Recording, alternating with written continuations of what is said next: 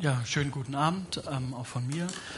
Ähm, ja, das mit den Lobbyisten, wenn die den ganzen Tag rein und rauslaufen, das ist sicherlich bei dem einen oder anderen Abgeordneten so. Ähm, das ist auch erstmal nicht weiter schlimm, wenn der Abgeordnete sagt, ja, ja, ja, ja, ja, ja, und nachher aber das macht, was er für richtig hält. Und sich natürlich versucht, von allen Seiten zu informieren. Und das kann natürlich uns genauso passieren, wenn ich an die Netzsperrendebatte zurückdenke. Und ähm, 2009 war ich dann bei einem Abgeordneten, der da für die SPD-Fraktion federführend dann ähm, geworden ist bei dem Thema und habe ihm die ganzen Bedenken erzählt. Wir haben deutlich länger gesprochen als ursprünglich geplant. Ähm, aber er hat dann nachher doch anders entschieden, weil er irgendwie dachte, man muss irgendwie einen Kompromiss finden.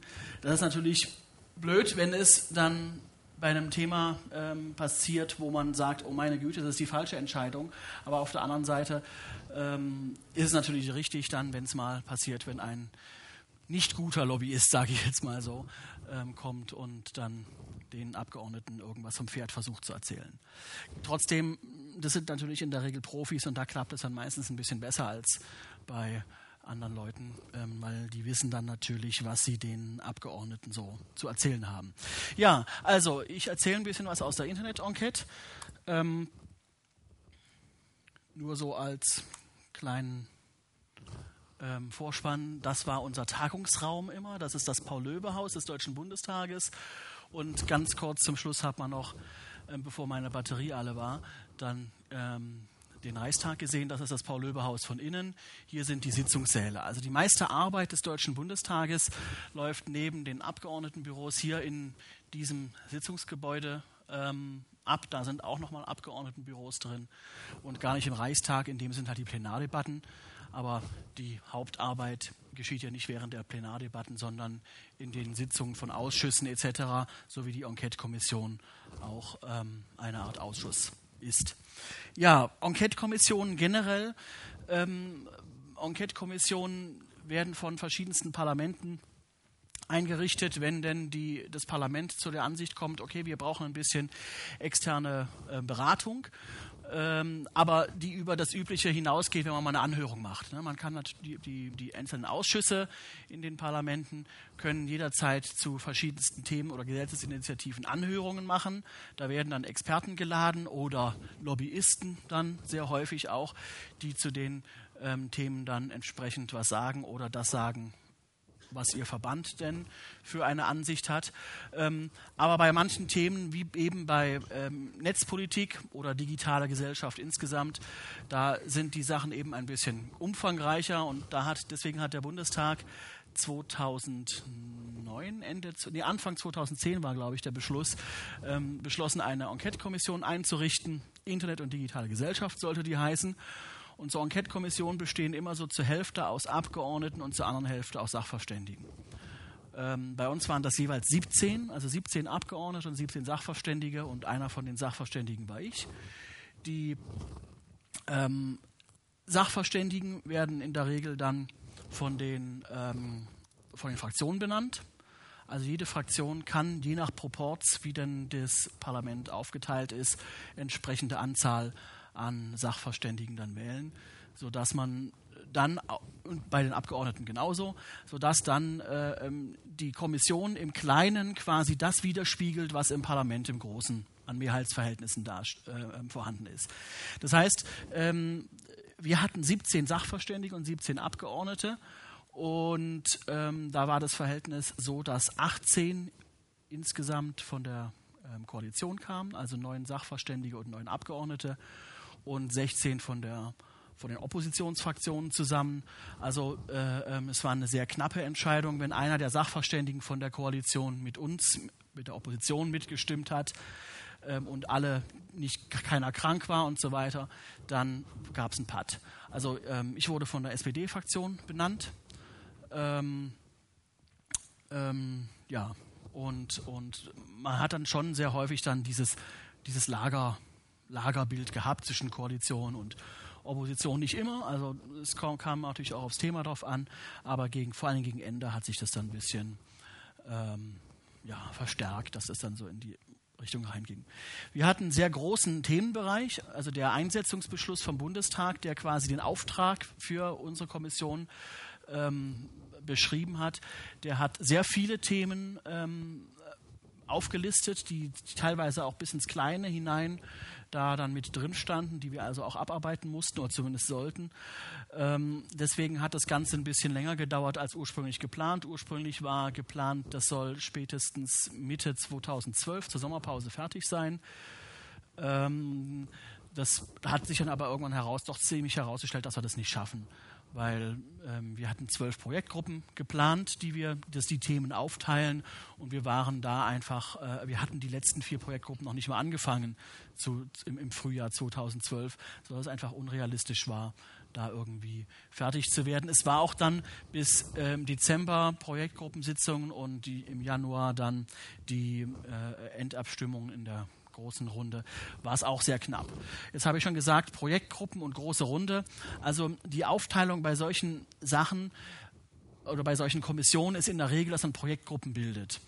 Ähm, wir hatten uns entschieden, zwölf thematisch fixierte Projektgruppen zu bilden, anstatt vier, die sich irgendwie an Innenpolitik, Außen, äh, nicht Außen, aber Innenpolitik, Wirtschaft und so weiter orientieren, sondern äh, wir haben zwölf thematische, zu denen komme ich dann später ähm, Projektgruppen gemacht und die eigentliche Arbeit findet in diesen Projektgruppen statt. Das heißt, das, was nachher in der, in der großen Runde, wenn alle im, im Plenum sind, was man auch im, im Livestream dann sehen konnte und was auch äh, in den Medien teilweise berichtet wurde, das waren schon fertig vorbereitete Sachen. Das heißt, da sind keine Texte mehr entstanden oder irgendwas, sondern da ähm, sind die mehr oder weniger fertig schon intern vorbesprochenen Sachen dann nochmal zur Abstimmung vorgelegt. Und dann kommt es natürlich da dann darauf an, äh, wie sich die einzelnen äh, Kommissionsmitglieder verhalten. Ja, also wir hatten wie gesagt 17 Sachverständige, die kamen aus verschiedensten Bereichen. Ähm, wir hatten relativ viele, die irgendwie aus der Netzszene kamen. Chaos Computer Club, ähm, der Föbot war vertreten äh, mit Padelun und Chaos Computer Club mit Konstanze Kurz. Äh, Markus Beckeldahl von Netzpolitik.org war mit dabei und Janet Hofmann aus dem wissenschaftlichen Community-Bereich, so wenn man das so nennen mag. Also es war ein sehr, sehr breites Spektrum auch aus der Netzszene da und natürlich auch ähm, die üblichen Verdächtigen, sage ich jetzt mal, aus dem Bereich Wirtschaft und Lobbyismus, also der Bitkom, der große IT-Verband, war vertreten mit Bernhard Reuter, dem Geschäftsführer, ähm, der dann halt auch die Interessen seiner Mitgliedsunternehmen äh, in der Kommission vertritt, genauso wie die Musikindustrie vertreten war ähm, mit Dieter Gorni ähm, oder äh, ähm, ein Vertreter von, von 1 und 1 war auch mit dabei. Also da sind dann schon verschiedene Sachen, aber es waren auch verschiedene Professoren, also aus dem wissenschaftlichen Bereich da. Und man sieht natürlich ganz genau, jede Fraktion benennt dann irgendwie Leute, die irgendwie dazu passen. Ja, also äh, ähm, die halt natürlich die eigene Meinung möglichst, möglichst wiedergeben. Ähm, vielleicht eine Sache, ehe ich weitermache, ich habe es ganz vergessen am Anfang zu sagen, also wenn irgendwelche Fragen oder Ergänzungen oder irgendwas ist, einfach dazwischen fragen, kurz melden. Äh, ähm, es muss jetzt hier kein irgendwie, äh, also ich muss nicht die ganze Zeit nur alleine reden, auch wenn ich sicherlich am meisten reden werde, aber wenn, wenn irgendwelche Verständnisfragen sind, manchmal mache ich vielleicht das eine oder andere ein bisschen zu schnell oder zu oberflächlich, dann einfach los. Ja, ähm, neben den festen Sach- oder neben den äh, ähm, Sachverständigen, die in der Kommission saßen, ähm, gab es auch den sogenannten 18. Sachverständigen. Der stand auch, zwar nicht mit diesem Namen, aber äh, ähm, inhaltlich angelegt in dem Einsetzungsbeschluss vom Bundestag drin. Ähm, da hieß es, dass die Öffentlichkeit in besonderer Weise einbezogen werden sollte. Das hatte dann zur Folge, dass alle unsere Sitzungen öffentlich sind und auch, wenn es geklappt hat, gestreamt wurden über die Webseite vom Bundestag. Ähm, das ist nicht selbstverständlich. Ja? Also ähm, wir waren quasi eine Art Ausschuss des Deutschen Bundestags. Es gibt den Innenausschuss, den Rechtsausschuss, den Verteidigungsausschuss und so weiter. Oder auch Untersuchungsausschüsse, NSU-Untersuchungsausschuss, ja, solche Sachen. Ähm, und wir sind mehr oder weniger als Kommission organisiert wie auch so ein Ausschuss. Natürlich nicht 100 Prozent, weil eben die Hälfte der Ausschussmitglieder keine Abgeordneten sind. Und die meisten Ausschüsse tagen geheim. Es gibt dann auch öffentliche Sitzungen, vor allen Dingen, wenn es Anhörungen sind, also wenn externe Experten geladen sind. Ähm, aber ansonsten tagen die geheim, was in einigen Ausschüssen ja auch durchaus äh, ähm, verständlich ist, Verteidigungsausschuss zum Beispiel. Ja, ähm, da ist das eventuell ein bisschen, bisschen heikel. Ähm, ich würde mir wünschen, dass mehr Ausschüsse öffentlich tagen und die dann auch äh, ähm, online übertragen werden. Aber dazu kommen wir dann später. Aber klar ist, es muss natürlich auch äh, ähm, die Möglichkeit geben, äh, Sachen zu bereden, die jetzt nicht sofort in der Öffentlichkeit stehen ähm, auch wenn, wenn in den Ausschüssen meistens schon von den Fraktionen vorbereitete Sachen beredet werden. Ähm, aber also, äh, bei uns war es eben so, dass wir grundsätzlich öffentlich getagt haben. Ähm, es hätte auch natürlich die Möglichkeit gegeben, wir beschließen, wir tragen nicht öffentlich, aber das ist nie vorgekommen in dem, im Ausschuss, also in der, im, sorry, in der Kommission selbst. Ähm, und wir hatten eine Öffentlichkeitsbeteiligung, den 18. Sachverständigen, wie er genannt wurde. Und dieser 18. Sachverständige konnte jeder Bürger sein, jeder, der sich irgendwie daran beteiligen möchte.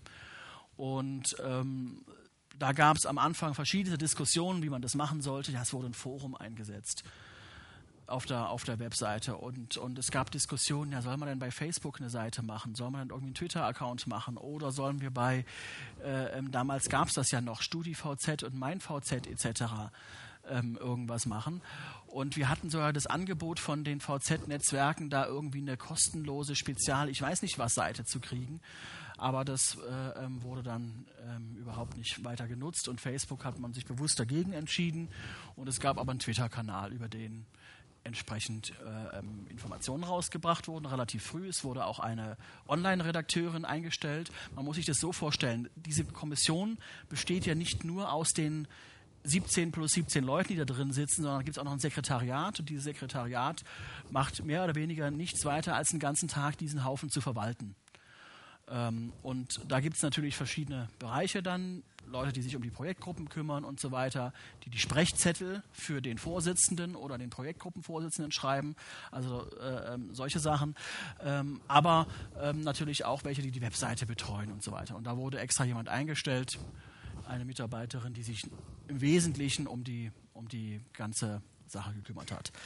Trotzdem ist es natürlich immer noch ein bisschen mager und man kann nicht davon sprechen, dass das irgendwie jetzt eine besondere Beteiligung der Öffentlichkeit ist. Es gibt eine Webseite, es gibt vielleicht einen Stream und irgendwie ein Forum, naja, und einen Twitter-Account. Okay, das ist jetzt alles nichts Besonderes. Deswegen haben wir relativ früh gesagt, wir wollen ähm, da mehr draus machen. Wir haben eine Arbeitsgruppe ähm, Online AG ge gegründet, eine Online AG. In dieser Online AG waren im Wesentlichen fünf Sachverständige von jeder Fraktion einer, also von den Fraktionen benannten Sachverständigen. Ich war ähm, da auch drin in der Online AG und äh, ähm, ansonsten Mitarbeiter der Fraktionen und als Abgeordnete halt der, der, der Vorsitzende oder der stellvertretende Vorsitzende hat die Sitzung geleitet. Aber ansonsten waren wir da sogar relativ abgeordnetenfrei in Anführungsstrichen ähm, und haben halt uns Gedanken gemacht, wie man das Ganze organisieren kann und hatten dann einen Vorschlag gemacht und dieser Vorschlag hat eben äh, vorgesehen, dass wir uns eine Beteiligungssoftware aussuchen und äh, mit dieser Software dann eben eine möglichst umfangreiche Beteiligung ermöglichen, und zwar auch an den Texten, die wir schreiben. Weil was ist das Ziel von so einer Kommission? Am Ende gibt es so einen Stapel Papier. In diesem Stapel Papier steht erstmal eine Bestandsaufnahme zu jedem Thema drin. Also was ist denn beispielsweise beim Urheberrecht oder bei Netzneutralität oder bei Datenschutz aktuell die Situation, wo gibt es Probleme, wo gibt es Verbesserungsbedarf, wobei das geht schon fast zu weit. Ähm, und dann gibt es den zweiten Teil, da wird dann der Verbesserungsbedarf konkretisiert. Also da gibt man dann Handlungsempfehlungen und sagt, wir empfehlen dem Deutschen Bundestag doch bitte dies und jenes zu tun in nächster Zeit. Ähm, und wir wollten, dass an dem gesamten Entstehungsprozess die Öffentlichkeit möglichst breit teilhaben kann, dass jeder sich daran beteiligen kann. Ähm, und soweit hat das auch alles geklappt, wurde weitgehend einstimmig beschlossen. Wir haben uns äh, ähm, zwei, zwei Softwareprojekte angeschaut, mit denen man das umsetzen kann und ein äh, weiteres, ja, nicht Angebot, aber ein weiteres System einer Agentur, Das, das haben wir dann relativ schnell verworfen, weil dieses System sah im Prinzip vor, dass die Agentur äh, ähm, dann inhaltlich selber schaut, ob die Texte okay sind und dann teilweise nur Sachen weiterleitet und dies und also es war, war hat es war jetzt kein automatisiertes System, was selbst autark ist, sondern es wurde einfach mit der Dienstleistung, das zu betreuen, quasi angepriesen. Und es war jetzt nicht so, wir sagen können, also es kann nicht sein, dass das im Bundestag irgendeine externe Agentur dann eine Vorauswahl von Texten macht oder ähnliches. Deswegen ähm, die Sachen, die in der Auswahl waren, letztendlich waren das ähm, System Liquid Feedback, was die Piratenpartei ähm, verwendet, und Adhocracy, ein, ein ähnliches Tool, nur mit einem bisschen anderen Ansatz und anderer Oberfläche und so. Äh, ähm, und, und, ja, darum, darum ging die Diskussion dann. Und wir haben uns sehr knapp dann für Adhocracy entschieden. Ich war damals eher für das Lead Feedback, weil ich das in, in einigen Teilen ein bisschen technisch ausgereifter damals äh, eingeschätzt habe. Allerdings muss ich sagen, im Nachhinein bin ich froh, dass wir Adhocracy genommen haben, weil es einfach äh, benutzerfreundlicher ist. Also man konnte das im Gegensatz zu Leadweek Feedback relativ einfach bedienen und trotzdem hat es noch seine Macken gehabt. Ähm, soweit war alles prima, aber dann die Vorbehalte, die da oben stehen, die gab es schon von Anfang an, aber dann musste das Ganze dann noch irgendwie beschlossen werden. Das heißt, das Ganze ging durch den Ältestenrat des Bundestages, nachdem eine äh, Firma ein Angebot erstellt hat, ähm, das ganze Ding zu betreiben, die Server zu stellen und eventuelle Anpassungen und Erweiterungen vorzunehmen. Ähm, und dieses Angebot, ich glaube, das ist auch öffentlich, wo das genannt war, irgendwie ein fast sechsstelliger Betrag. Ähm, und also nicht fast, also 80.000 um, um den Dreh herum. Und das wurde dann vom Ältestenrat abgelehnt. Einerseits mit der Begründung, ist zu teuer und der, die andere Begründung war, es kommt zu spät. So. Und ähm, der Preis war durchaus happig. Man hätte mit dem Preis sicherlich eine gute Weiterentwicklung an dem Tool machen können. Ähm, da wäre sicherlich auch ein großer Teil reingeflossen, hoff, hoffe ich. Aber gut, der Ältestenrat des Bundestages hat das entschieden. Der Ältestenrat ist wie jeder andere Ausschuss auch äh, ähm, nach, nach Fraktionsproports entsprechend eingerichtet. Das heißt, die äh, ähm, Koalition hat gesagt, nö. Ähm, was deutlich war, es gab einfach breite Vorbehalte gegen die Beteiligung der Bürger. Weil, also man, man kann sich das so vorstellen, äh, ähm, dass dann der eine oder andere dann durchaus die Befürchtung hat, wenn die mal damit anfangen, dann wollen es nachher alle. Und dann nachher kriegt jeder Ausschuss irgendwie sowas. Und das kann ja nicht sein. Und es gibt durchaus Abgeordnete, die haben die Einstellung und die kann ich durchaus nachvollziehen, auch wenn ich äh, ähm, sie selber nicht teile. Aber nachvollziehen kann ich, die sagen, ich bin für vier Jahre gewählt. Ich habe vorher gesagt, was ich mache, für was ich mich einsetze. Und jetzt möchte ich bitte schön diese vier Jahre lang diese Sachen abarbeiten, ohne dass mir die ganze Zeit irgendjemand dazwischen quatscht. Jetzt mal ein bisschen platt gesagt, aber so in die Richtung.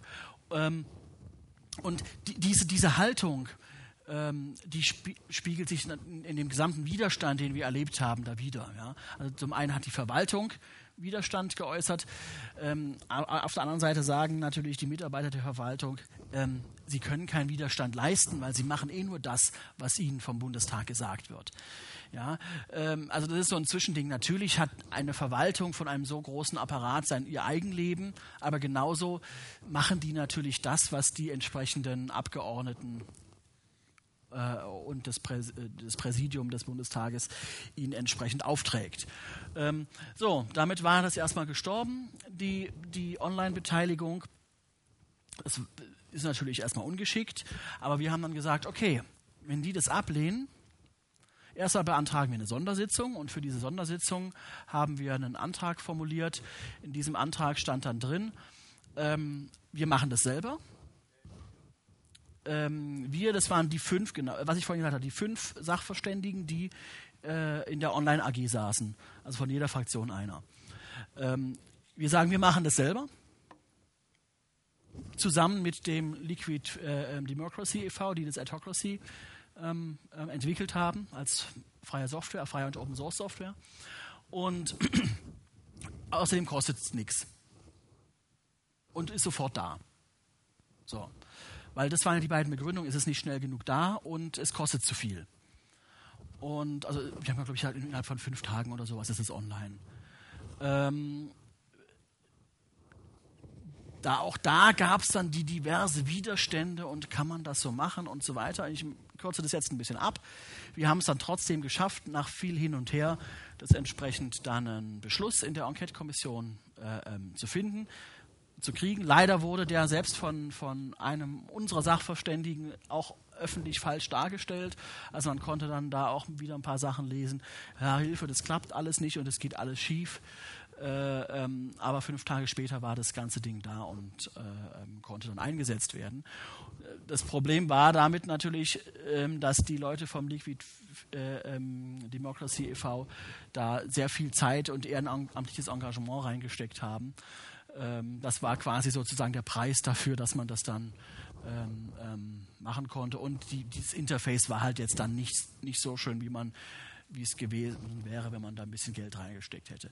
Also es kam dann Enquete-Beteiligung. Der Kompromiss war, es läuft nicht unter irgendwas.bundestag.de, sondern unter einer eigenen Domain, aber in offizieller Kooperation. Und das hat sich eigentlich auch ganz gut herausgestellt. Es hat auch ganz gut geklappt dann im weiteren Verlauf. Und das war dann unser wirklich auch immer dann in der Öffentlichkeit präsentierte Online-Beteiligungsplattform. Nichtsdestotrotz, ich habe hier schon mal gesagt, was hat funktioniert, was ist besser zu machen. Vieles hat dennoch nicht funktioniert. Ähm, da muss ich allerdings sagen, da müssen wir uns ein bisschen an unsere eigene Nase fassen, ähm, weil es war einfach nicht bekannt genug in der Öffentlichkeit. Das heißt, es gab zwar ähm, viel Beteiligung und mehrere tausend registrierte Nutzer und viele Kommentare und so weiter, aber es schwankte sehr stark von Thema zu Thema und ähm, ähm, es, es, es, gab kaum Medienpräsenz davon, was ich jetzt weniger den Medien anlasten möchte als dann doch äh, ähm, uns selber, weil wir einfach nicht genügend Öffentlichkeitsarbeit dazu getan haben. Ich selber habe kaum, kaum gebloggt darüber, allerdings habe ich jetzt auch nicht so viele Leser auf meinem Blog, aber mit Netzpolitik.org hatten wir ja äh, ähm, den Betreiber eines der größten netzpolitischen Blogs Deutschlands an Bord. Und da kamen, glaube ich, in, über die Enquete insgesamt nur zwei Berichte im, in den gesamten fast drei Jahren oder vielleicht drei Berichte und die alle immer nur ähm, waren, wenn irgendwas schief ging. Also das war ein bisschen schade, da hätte man durchaus mehr machen können. Aber nun gut, so ist das Leben und vielleicht weiß man das beim nächsten Mal besser. Ähm, unterm Strich, denke ich, hat es trotzdem ähm, ganz gut funktioniert. Und äh, es war sehr gut, dass wir das gehabt haben. Wir haben auch viel Input daraus gezogen. Ähm, da kann ich nachher nochmal vielleicht ein bisschen was dazu sagen. Also wir haben in vielen Projektgruppen ähm, ähm, Handlungsempfehlungen aus dem System dann übernommen, teilweise wortwörtlich, teilweise umformuliert. Wir haben in den meisten Projektgruppen die äh, ähm, ein, äh, einige oder ein Ausschnitt oder alle der Vorschläge, die da kamen, dann mit zumindest abgedruckt im Bericht. Also es ist dann schon ein bisschen was passiert. Ja, so viel zum 18. Sachverständigen. Wenn da jemand eine Frage hat oder irgendwie, gibt es jemand, der da mal sich dran versucht hat? Meinungen, Kommentare dazu? Es war viel Text, ja. Genau. Also vielleicht, das, das kann man dazu noch sagen, wir hatten, also es gab einfach ein Problem, man muss sowas, wenn man sowas macht, das in den Ablauf mit einplanen. Und, und wir hatten in den Projektgruppen meistens beschlossen, dass wir Texte, die in der Projektgruppe selber als einigermaßen fertig beschlossen wurden, dann eingestellt werden. Das Problem ist, Texte in der Projektgruppe als einigermaßen fertig sind erst ganz zum Schluss. Oder zumindest zu einem Zeitpunkt, wo man sagt, dieser Text ist jetzt fertig und jetzt kommt auch bitte keiner mehr aus der Projektgruppe und sagt, ich hätte gerne aber noch da eine Änderung. Ja, weil das kommt natürlich beim, beim, irgendwann beim x-ten Mal durchlesen oder vielleicht auch beim ersten Mal durchlesen, wenn man es vorher nicht geschafft hat, merkt man, hey, da ist ein Fehler, das kann man so nicht schreiben. Und dann will man noch eine Änderung irgendwie reinkriegen, aber dann ist es irgendwie zu spät und alle sind genervt. Ähm, das Ganze passiert natürlich, wenn man das dann auch irgendwie rausgibt ins Netz und sagt, okay, jetzt gebt mal eure Kommentare ab, wenn man das Ganze schon beschlossen hat. Ja, also äh, ähm, an diesem Punkt hat es ziemlich schlecht funktioniert, aber da muss ich, denke ich, überlegen, wie man so Bürgerbeteiligung anders organisiert. Also gut hat es funktioniert an den, an den Projektgruppen, wo wir das Arbeitsprogramm dieser Projektgruppe aus dem System gebaut haben, zum Beispiel bei Demokratie und Staat. Äh, bei der Projektgruppe Demokratie und Staat haben wir gesagt, okay, bitte äh, ähm, sagt uns mal alles, was euch zu dem Themenkomplex einfällt und dann äh, ähm, ähm machen wir daraus dann unser Arbeitsprogramm für die Projektgruppe. Und das hat ganz gut geklappt. Ja, ähm, genauso wie dass man einzelne Aspekte aufnimmt für die Handlungsempfehlungen dann später und so weiter. Aber ansonsten, wie du sagtest, ja, das ist einfach ein riesen Textwust. Das ist ja für uns teilweise schon nicht äh, irgendwie zu handeln. Wie soll es dann für jemand anderen äh, mal eben so abends eine Stunde durchlesen? Ganz schwierig. Ähm, also da muss man sich wirklich überlegen, wie man, wie man solche Bürgerbeteiligungssysteme dann im Einzelfall geschaltet. Und das ist dann auch nicht unbedingt böser Wille, wenn man nur sagt, ihr könnt aber nur diesen und jenen Teil irgendwie beeinflussen, sondern anders ist es häufig nicht, nicht, gut, nicht gut handelbar. Ja, also ähm, vielleicht noch zum 18. Sachverständigen, was da hinten rauskam. Also wir haben mit Ach und Krach es geschafft, ähm, in der letzten Sitzung der Enquete-Kommission eine gemeinsame Handlungsempfehlung von der gesamten Kommission auszusprechen, dass ein solches Tool, nicht unbedingt dieses, aber man kann dieses natürlich nehmen oder auch ein anderes, ähm, den Ausschüssen des Deutschen Bundestages zur Verfügung gestellt werden soll, wenn denn der Ausschuss das möchte. Also jeder Ausschuss soll in Zukunft so ist unsere Empfehlung, selber entscheiden können, ob er denn eine Beteiligung der Öffentlichkeit äh, ähm, machen möchte und in welcher Form. Und es soll eben das, das Werkzeug dafür da sein. Ich denke, das ist eine, eine sehr gute Empfehlung. Man kann nicht äh, ähm, ähm, verlangen, dass jeder Ausschuss äh, sowas zwangsweise nutzt. Ja, wie gesagt, Verteidigungsausschuss hat natürlich eine ganz andere Situation oder ein Untersuchungsausschuss als äh, ähm, vielleicht der Petitionsausschuss. Für den Petitionsausschuss, wo sowieso schon Sachen von außen kommen, äh, wobei dann wäre es vielleicht doppelt gemoppelt. Also man, man, man, kann gucken, wo man das macht und auch themenspezifisch vielleicht einschränken oder so. Aber ich denke, das ist eine der wichtigen Handlungsempfehlungen aus der Enquete, dass da ein bisschen mehr Offenheit ähm, geschieht.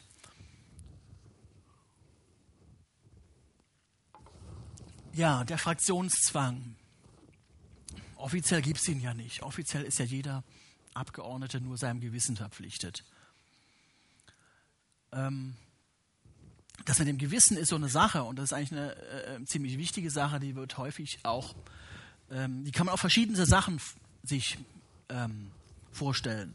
Und ich habe mal letztens mit jemand gesprochen, es war kein Abgeordneter übrigens, sondern mit äh, jemand anderes und der, ich weiß gar nicht mehr, wer es war, ähm, ich weiß nur, dass es kein Abgeordneter war, äh, der meinte dann, dass das Wichtige daran ist, dass die Abgeordneten auch frei von äußeren Einflüssen, zum Beispiel wenn jetzt irgendwie der Shitstorm auf Twitter losgeht oder woanders, ähm, frei entscheiden sollen. Also nicht nur frei, was ihre Fraktion, also die Leute, mit denen sie zusammensitzen, ent, äh, ähm, betrifft, sondern auch frei, was äußere Einflüsse betrifft. Deswegen gibt es die Bannmeilen. Jedes Parlament hat eine Bannmeile, wo man nicht demonstrieren darf, zumindest nicht dann, wenn Sitzungswoche ist. Damit eben die Abgeordneten nicht unter Druck stehen, damit nicht 100.000 Leute mit einmal vom, vom Reichstag in Berlin ähm, demonstrieren, während innen eine Abstimmung ist und sich der ein oder andere vielleicht genötigt fühlt, weil draußen, ich sage es mal ein bisschen platt, der Mob tobt, ja, dass man dann äh, auf die eine oder andere Art abstimmt. Ähm, das mag natürlich irgendwie sein, dass man sagt, okay, ja, aber das ist doch demokratisch äh, ähm, gut, wenn, wenn, die so abstimmen, wie es die Bevölkerung will. Aber das ist genau der Punkt. Ja? Die Abgeordneten sind ihrem Gewissen verpflichtet und äh, ähm, sollen da frei entscheiden. Das ist natürlich immer die Frage, was ist eine Gewissensentscheidung? In der Regel läuft es so, dass die einzelnen Fraktionen, das ist ja eine Gruppe, wo man sagt, man gehört zusammen, ja, man ist ein Team sozusagen. Und die einzelnen Fraktionen setzen sich in der Regel dienstags, wenn Sitzungswochen sind in Berlin, zusammen und gehen alle Themen durch, die in dieser Woche irgendwie abgestimmt werden und äh, beschließen, wie sie dann gemeinsam dazu stehen. Das heißt, wenn es dann Diskussionsbedarf gibt und unterschiedliche Meinungen, dann versucht man die im Vorfeld einzufangen, dann versucht man die im Vorfeld zu klären und sagt, auch wenn es eine knappe Entscheidung ist, okay, wir stimmen alle oder dann fast alle vielleicht, wenn der eine oder andere sagt, er kann es nun wirklich nicht anders, äh, stimmen wir für oder gegen den und den Gesetzesentwurf. Ja, also so, so, so, läuft es dann auch in den, in den Kommissionen, in der Enquete-Kommission. Ähm, wir, wir haben in der, äh, also bei der SPD gab es immer viele Fraktionssitzungen zu dem Thema und wir Sachverständige wurden da ähm, sehr gut einbezogen. Also wir konnten in allen netzpolitischen Fraktionssitzungen und die irgendwas damit zu tun haben, regelmäßig teilnehmen. Ähm, wir, hatten jed, wir hatten Rederecht wie jeder Abgeordnete auch wurden also als ganz vollwertiges Mitglied der Arbeitsgruppe entsprechend angesehen.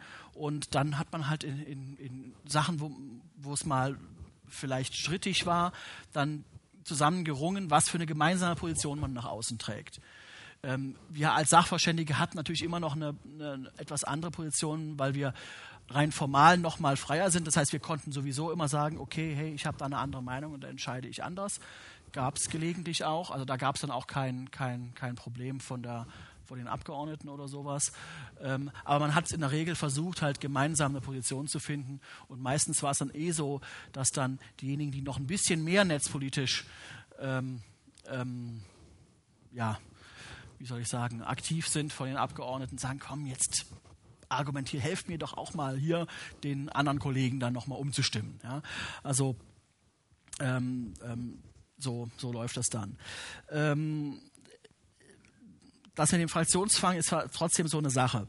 Also ähm, bei der Koalition hat man gemerkt, dass es da anders aussah.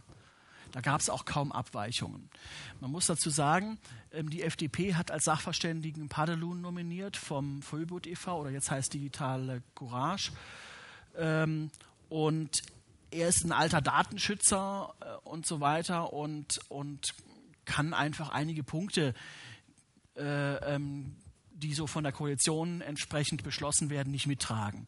Und er hat dann gelegentlich bei dem einen oder anderen strittigen ähm, eben gegen den Entwurf der Koalition oder mit dem Entwurf von den Oppositionsfraktionen gestimmt äh, oder einen ganz eigenen vorgelegt oder mit einem Text gestimmt, der eben von drei anderen noch eingebracht wurde.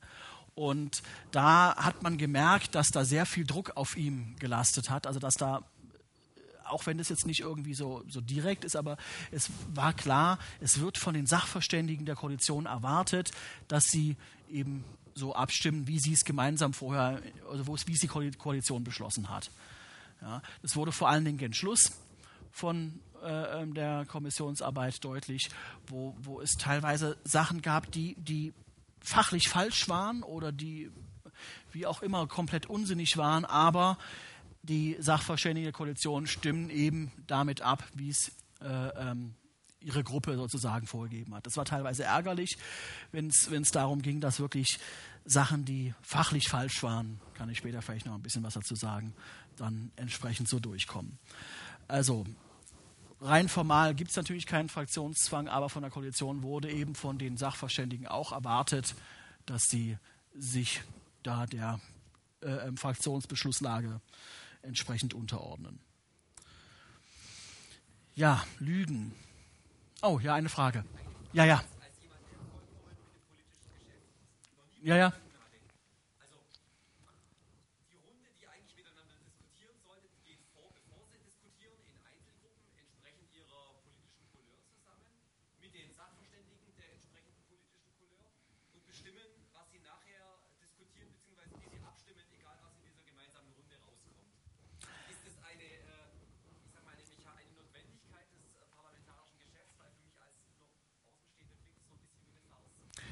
Ja, also ja und nein. Also die Frage war, ich wiederhole es nochmal für die Aufzeichnung, ähm, inwieweit, äh, ähm, bevor dann in der großen Runde abgestimmt wird, die einzelnen Parteien sich vorher in ihrer Runde zusammensetzen und dann gemeinsam dort ausklüngeln, auf was man sich einigt oder wie man abstimmt. Also, die Hauptarbeit der gesamten Kommission, das kann man natürlich auf andere Bereiche dann auch äh, ähm, herunterbrechen vom parlamentarischen Betrieb. Aber wenn wir jetzt von so einer Enquete-Kommission ausgehen, die Hauptarbeit wird in den Arbeitsgruppen gemacht. In den Arbeitsgruppen sitzen dann nicht immer alle, sondern manchmal war es so, dass vielleicht von, von vielleicht nur ein, zwei Abgeordnete da waren und sonst nur Sachverständige und mit, Fraktionsmitarbeiter. Ganz wichtige Punkte sind die Fraktionsmitarbeiter, ja, weil die machen sehr viel Arbeit. Ähm, manchmal war es so, dass er halt relativ voll war. Das kam immer natürlich auf den Termin drauf an und auf viele Randbedingungen und wie wichtig gerade das Thema ist und so weiter. Ähm, die eigentliche Arbeit an den Texten und an den Meinungen, die man beschließt, findet in diesen Arbeitsgruppen statt. So. Und bei uns war das in der Regel so, man hat halt vorher gesagt, okay, wir haben folgende Themenbereiche, die arbeiten wir ab. Wer schreibt denn zu, was, zu welchem Thema was? Ja, und dann es wurde im Wesentlichen erwartet, dass wir Sachverständige dazu was schreiben, äh, beziehungsweise bei den Abgeordneten schreiben es halt die Fraktionsmitarbeiter. Ähm, und dann legt irgendjemand seinen Text vor in der Sitzung, weiß ich was, in der fünften Sitzung der Projektgruppe X legt, legt dann jemand seinen Text vor und dann wird dieser Text diskutiert. Also der ist, wird vorher schon rumgeschickt, dann kann man vielleicht schon vorher Anmerkungen wieder rumschicken ähm, oder man diskutiert es halt in der Runde und geht dann halt absatzweise durch. Je nachdem, jede Projektgruppe hat auch wieder ihren Vorsitzenden. Der eine macht es ein bisschen geschickter, der andere macht es ein bisschen ungeschickter, der eine macht es ein bisschen ähm, ähm, offener und der andere ein bisschen mehr, ich sage jetzt, wie es lang geht. Ja, aber dann, im Prinzip werden die Texte so durchgegangen und dann guckt man halt, ah ja, hier, das ist aber falsch, das ist, ne, und so weiter. Ähm, wie ich schon sagte, wir machen erstmal eine Bestandsaufnahme. Also wenn wir über Datenschutz beispielsweise reden, dann gibt es erstmal eine große Bestandsaufnahme, in der steht drin, was ist denn im Bereich Datenschutz überhaupt der aktuelle Stand? Ja, was für Dienste gibt es, wie problematisch ist was, wie ist die Gesetzeslage etc. pp. Ähm, aber selbst da gibt es in vielen Bereichen schon unterschiedliche Meinungen. Beispielsweise im Bereich Netzzugang und Struktur. Da geht es letztendlich darum, wie weit ist der Breitbandausbau fortgeschritten. Da war die Koalition vor allen Dingen aufgrund von deren Sachverständigen, ähm, die entsprechend auch von den Unter Mitgliedsunternehmen dann äh, ähm, beeinflusst werden, waren der festen Meinung, Breitbandausbau ist ziemlich gut abgeschlossen und die weißen Flecken, die wir noch haben, die werden mit LTE abgedeckt. Ja, das heißt, die werden dann per Funk, per Funk abgedeckt und das ist alles ganz prima und da gibt es keinen wirklichen Handlungsbedarf. So ist ein bisschen verkürzt dargestellt, aber so in die Richtung geht es. Und ich habe gesagt, hallo, seid ihr noch ganz dicht? Das geht so nicht. Ja, und habe einen alternativen Text vorgestellt, wo ich eben aufgelistet habe, welche Probleme es da noch gibt äh, und, und wie es mit dem, mit dem ähm, Volumen ist, was einem monatlich zur Verfügung steht und so weiter und so fort. Ähm, aber da gab es einfach keine Möglichkeit, zu einem gemeinsamen Text zu kommen. Also gibt es meinen Text und den Text der Koalition beziehungsweise den mehrheitlich von der Projektgruppe beschlossenen, weil in der Regel hat dann die Koalition mit ihrer Mehrheit in der Projektgruppe dann entsprechend halt dann mit fünf zu vier Stimmen äh, ähm, ihren Text beschlossen wenn man sich nicht irgendwie geeinigt hat, dann wird, man wird, dann wird halt in der Projektgruppe verhandelt. Na komm, dann nehmen wir hier noch den Satz rein und komm, jetzt hier Vorschlag formulieren wir das doch so und so und dann sind alle zufrieden oder alle so ein bisschen knurrig, aber irgendwie kommt man halt zu einem Kompromiss. Aber in diesem Beispiel war es halt nicht möglich. Ähm, aber die Endabstimmung, also was in den Bericht letztendlich reinkommt, muss in der großen Runde, in der Kommission selber, in, im Plenum gefällt werden. Und da macht man halt auch also zumindest war es bei der SPD-Fraktion äh, regelmäßig so, bei den anderen war es wohl nicht ganz so regelmäßig, wie ich gehört habe. Ähm, umfangreiche Sitzungen vor, vor der eigentlichen Sitzung intern und dann geht man nochmal die Punkte durch. Ja, in diesem Fall ist klar, wenn ich den Vorschlag gemacht habe, der auch mit dem Fraktionsreferenten abgestimmt ist, ähm, dann stimmt die Fraktion dem natürlich zu. Ja, aber wenn es jetzt ein Vorschlag der Grünen ist, den man selber wo man selber nicht mitgearbeitet hat. Häufig hat man aber zusammengearbeitet. Aber wenn man selber nicht mitgearbeitet hat an dem Vorschlag, tja, was machen wir denn da? Sind wir dafür? Sind wir dagegen? Enthalten wir uns? Ja? Also äh, das, solche Sachen werden da entschieden. Aber die eigentliche Hauptarbeit und das Verhandeln sozusagen, das geschieht in den, äh, ähm, in den Arbeitsgruppen oder vor allen Dingen zum Schluss, weil die Zeit sehr knapp wurde, in den Referentenrunden. Da treffen sich dann die Referenten der Fraktionen und gehen die vorhandenen Texte durch und loten aus, wo es Kompromissmöglichkeiten gibt. Ja, und dann gibt es halt äh, ähm, ja, verschiedene äh, Möglichkeiten, was dabei rauskommen kann. Ja, und dann gibt es halt auch die besseren und die schlechteren Referenten. Dann gibt es die Fraktionen, die irgendwie fünf Referenten haben. Und wenn man bei in den Schlussbericht reinschaut, bei der SPD steht zum Beispiel nur ein Referent drin, der für die Fraktion da zuständig war.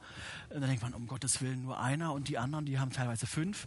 Aber man muss sagen, der eine dort hat ähm, alle anderen zusammen von allen Fraktionen in die Tasche gesteckt. Ja, also weil er einfach, äh, ähm, ich weiß nicht, wie viele Jahre Parlamentserfahrung hat zum einen und zum anderen einfach inhaltlich fit ist. Ja, also der, der kennt sich netzpolitisch einfach aus und, und kann dann auch dann die Sachen entsprechend ähm, begründen und kann dann auch zu Abge weiß, mit welchen Abgeordneten er sprechen muss. Natürlich muss man auch mal vielleicht mit den Innen- oder Rechtspolitikern sprechen. Und dann weiß er halt, okay, wenn das und das drinsteht, da kriege ich kein Problem oder kriegen wir das problemlos durch. Aber wenn ein bisschen mehr drinsteht, dann muss man mit denen reden. Dann sagt man, komm, jetzt machen wir das so und dann sind auch unsere Sachverständigen mit dabei und mit den Grünen kriegen wir auch noch einen Kompromiss hin. Ja, also so laufen dann äh, ähm, die Sachen. Ähm, also es ist, es ist nicht ganz so, wie du sagtest. Ne? Also es ist, äh, ähm, aber ein Stückchen weit ist es natürlich so. Also ähm, ja, im Wesentlichen muss man eins sagen. Also wir haben hier ein parlamentarisches System, was sich in den letzten 60 Jahren so entwickelt hat. Natürlich auch vorher ähm, ähm, ein paar Erfahrungen noch übrig waren, aber äh, was in den letzten 60 Jahren sich so entwickelt hat. Und man muss sagen, es funktioniert relativ gut. Wir sind in den letzten 60 Jahren bei allen Problemen, die es hier und da gibt, doch relativ gut gefahren. Vor allem, wenn man das mal mit diversen anderen Staaten in der näheren und weiteren Umgebung vergleicht. Da können wir uns, glaube ich, nicht so richtig beschweren. Ähm, und da gehört es halt dazu. Und die Entscheidungen, die da passieren, sind, fallen sehr langsam häufig, ja, weil die ganz viele Schleifen drehen.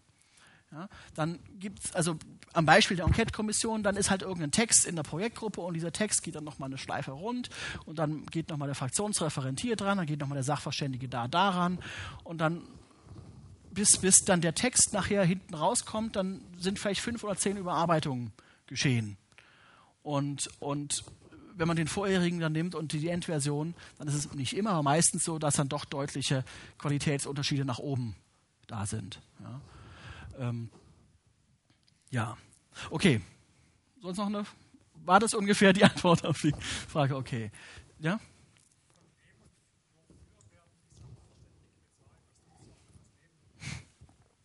Ja, von wem und wofür werden die Sachverständigen bezahlt? Ähm, die Sachverständigen werden gar nicht bezahlt im Wesentlichen. Es gibt aber eine Aufwandsentschädigung.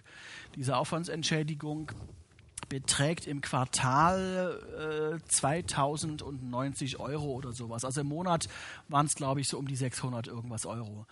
Und ähm, also ich bin als Selbstständiger tätig und da ist das natürlich ein bisschen problematisch, weil die gesamte Arbeit dort ist eigentlich ein Vollzeitjob, wenn man es ernst nimmt und, und richtig dran arbeitet.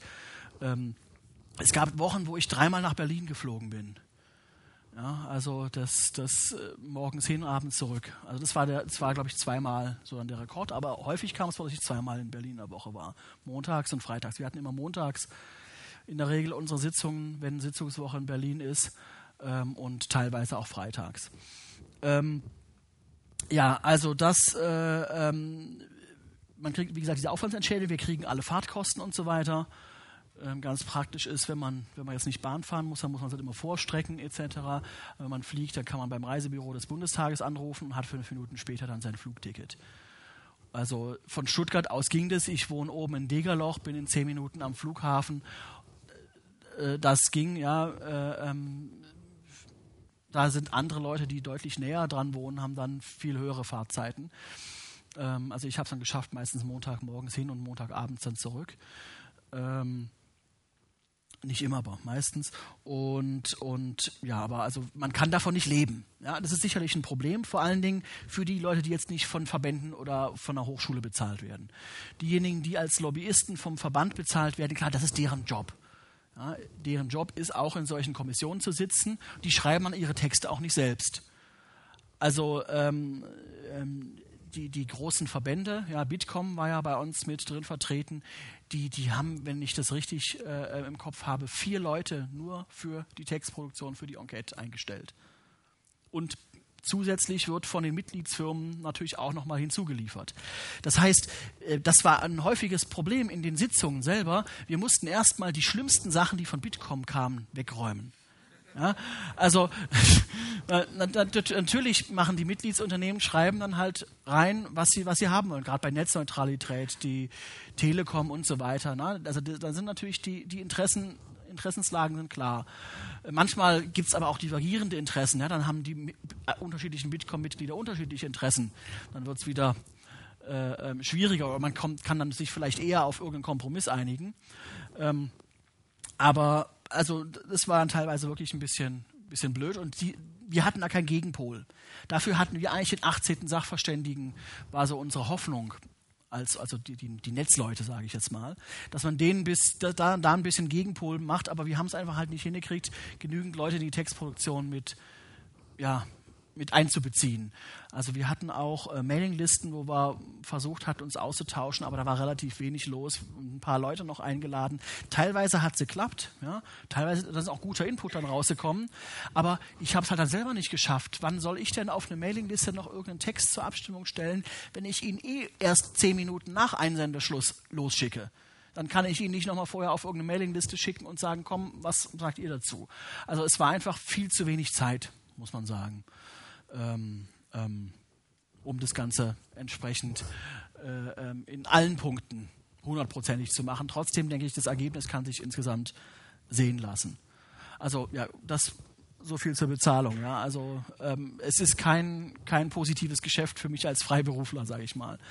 Ähm, da das ähm, ja das kann man dann eigentlich nur machen, weil es einen irgendwie interessiert. Also ich fand das sehr spannend, sehr interessant und mir hat es Spaß gemacht und solange ich halt nebenher noch genügend arbeiten konnte, dass es reicht, da, da ging das dann. Ne? Ähm, man kann natürlich dann irgendwie die Hoffnung haben, dass wenn man das nachher irgendwie in seinem Lebenslauf drin stehen hat, das den einen oder anderen beeindruckt, aber in, in meinem Bereich ist es wahrscheinlich jetzt nicht so wirklich relevant. Ja, ähm, Lüge als politisches Argument oder als politisches Instrument. Also was man was man sehr häufig sieht und man sieht es auch mal von außen, was erzählen die denn da für einen Schwachsinn, das stimmt überhaupt nicht und so weiter. Also die, die taktische Lüge äh, ist durchaus einfach ein, ein Instrument, was in der Politik da ist. Ja. Wenn man mal intern in seiner Truppe beschlossen hat, Punkt A, rot, grün oder blau zu sehen, dann äh, ähm, muss man es halt irgendwie nach draußen verkaufen und zur Not irgendwie was anderes erzählen. Oder man muss einfach die eigenen Leute irgendwie hinter sich kriegen. Also es gab dann so die, die Begründung, das hatte mich zwischendurch sehr geärgert, äh, ähm, ähm, im Thema, zum Thema Netzsperren. Ich, ich äh, habe ja sehr viel zum Thema Netzsperren gemacht. Ich habe den AK Zensur gegründet und so weiter. Und äh, ähm, deswegen habe ich natürlich auch in der Enquete zu dem Thema Sachen äh, ähm, mich dann damit entsprechend beschäftigt, wenn das Thema aufkam. Und da hatte ich mich mit einem CDU-Abgeordneten äh, ähm, geeinigt auf eine Formulierung, die wir alle mittragen konnten bezüglich Netzsperren. Und das war eigentlich prima, ja, weil wenn wir eine Formulierung haben, die selbst die CDU mitträgt, dann, dann ist es natürlich ideal. So. Und ähm, beim Thema Netzneutralität insgesamt konnten wir uns aber alle nicht, das war klar, konnten wir uns nicht einigen. Ähm, aber bei diesem einen Thema konnte man sich einigen. Und ich versuche es jetzt ein bisschen abzukürzen, damit es jetzt hier keine, keine halbe Stunde nochmal draus wird. Aber ähm, letztendlich kam halt der Vorwurf von der, von der CDU-Fraktion, ja, ich hätte die gemeinsame Abmachung irgendwie äh, ähm, ähm, ja, hätte, hätte, hätte ich aufgekündigt und, und äh, ähm, deswegen sei da irgendwie nichts Anständiges bei rausgekommen. Was natürlich nicht stimmt, weil wir hatten uns nur auf einen bestimmten Teilaspekt geeinigt und diese Einigung hat, die war bestanden, die, die, war, die war noch da. Wir hatten aber vorher angekündigt, und das war eigentlich auch allen klar, dass wir sagen, okay, trotzdem zum Bereich Netzneutralität äh, ähm, haben wir erstens unseren eigenen Teil, wo es um nicht netzsperrenrelevante Sachen ging. Und außerdem hatte die CDU zwischendurch den, unseren gemeinsamen Text zurückgezogen und hatte gesagt, nee, machen wir doch nicht. Von der Fraktionsspitze oben irgendwie dann das, das Stopp kam. Und deswegen hat mir gesagt, okay, wenn ihr das macht, dann reichen wir eben unseren alten Originaltext ein, der einfach ein bisschen deutlicher die Ablehnung von Netzsperren beschreibt. So, also das sind so Kleinigkeiten, ja, und, und aber darüber wird dann halt äh, ähm, häufig diskutiert, ja, die halten sich nicht an Abmachung oder sowas, wo wir eindeutig angekündigt haben, wenn ihr bei dem alten Text bleibt, den wir als Kompromiss verabschiedet haben, dann stimmen wir auch dafür und drücken nicht unseren durch oder sowas. Also da äh, ähm, können un unschöne, sage ich mal, Situationen auftauchen und dann werden Sachen in der Öffentlichkeit falsch dargestellt und gegenüber den anderen Abgeordneten und gegenüber den anderen Sachverständigen halt falsch dargestellt, damit man die halt auf die Seite kriegt, naja, warum müsst ihr jetzt damit stimmen? Ja, weil die anderen irgendwie jetzt da Quatsch gemacht haben. Ja? Also ähm, ich glaube, das ist ein bisschen schwierig zu verstehen, aber äh, also es, ist, es ist halt häufig so, dass dann Sachen äh, ähm, ähm, sehr komisch begründet werden, sage ich mal. Zum Beispiel in der Projektgruppe ähm, äh, Freie Software, Interoperabilität und Standards da äh, ähm, war die Frage, ob man sich dann zum Schluss nochmal auf eine Packung gemeinsamer Handlungsempfehlungen einigt, weil wir inhaltlich alle einer Meinung waren.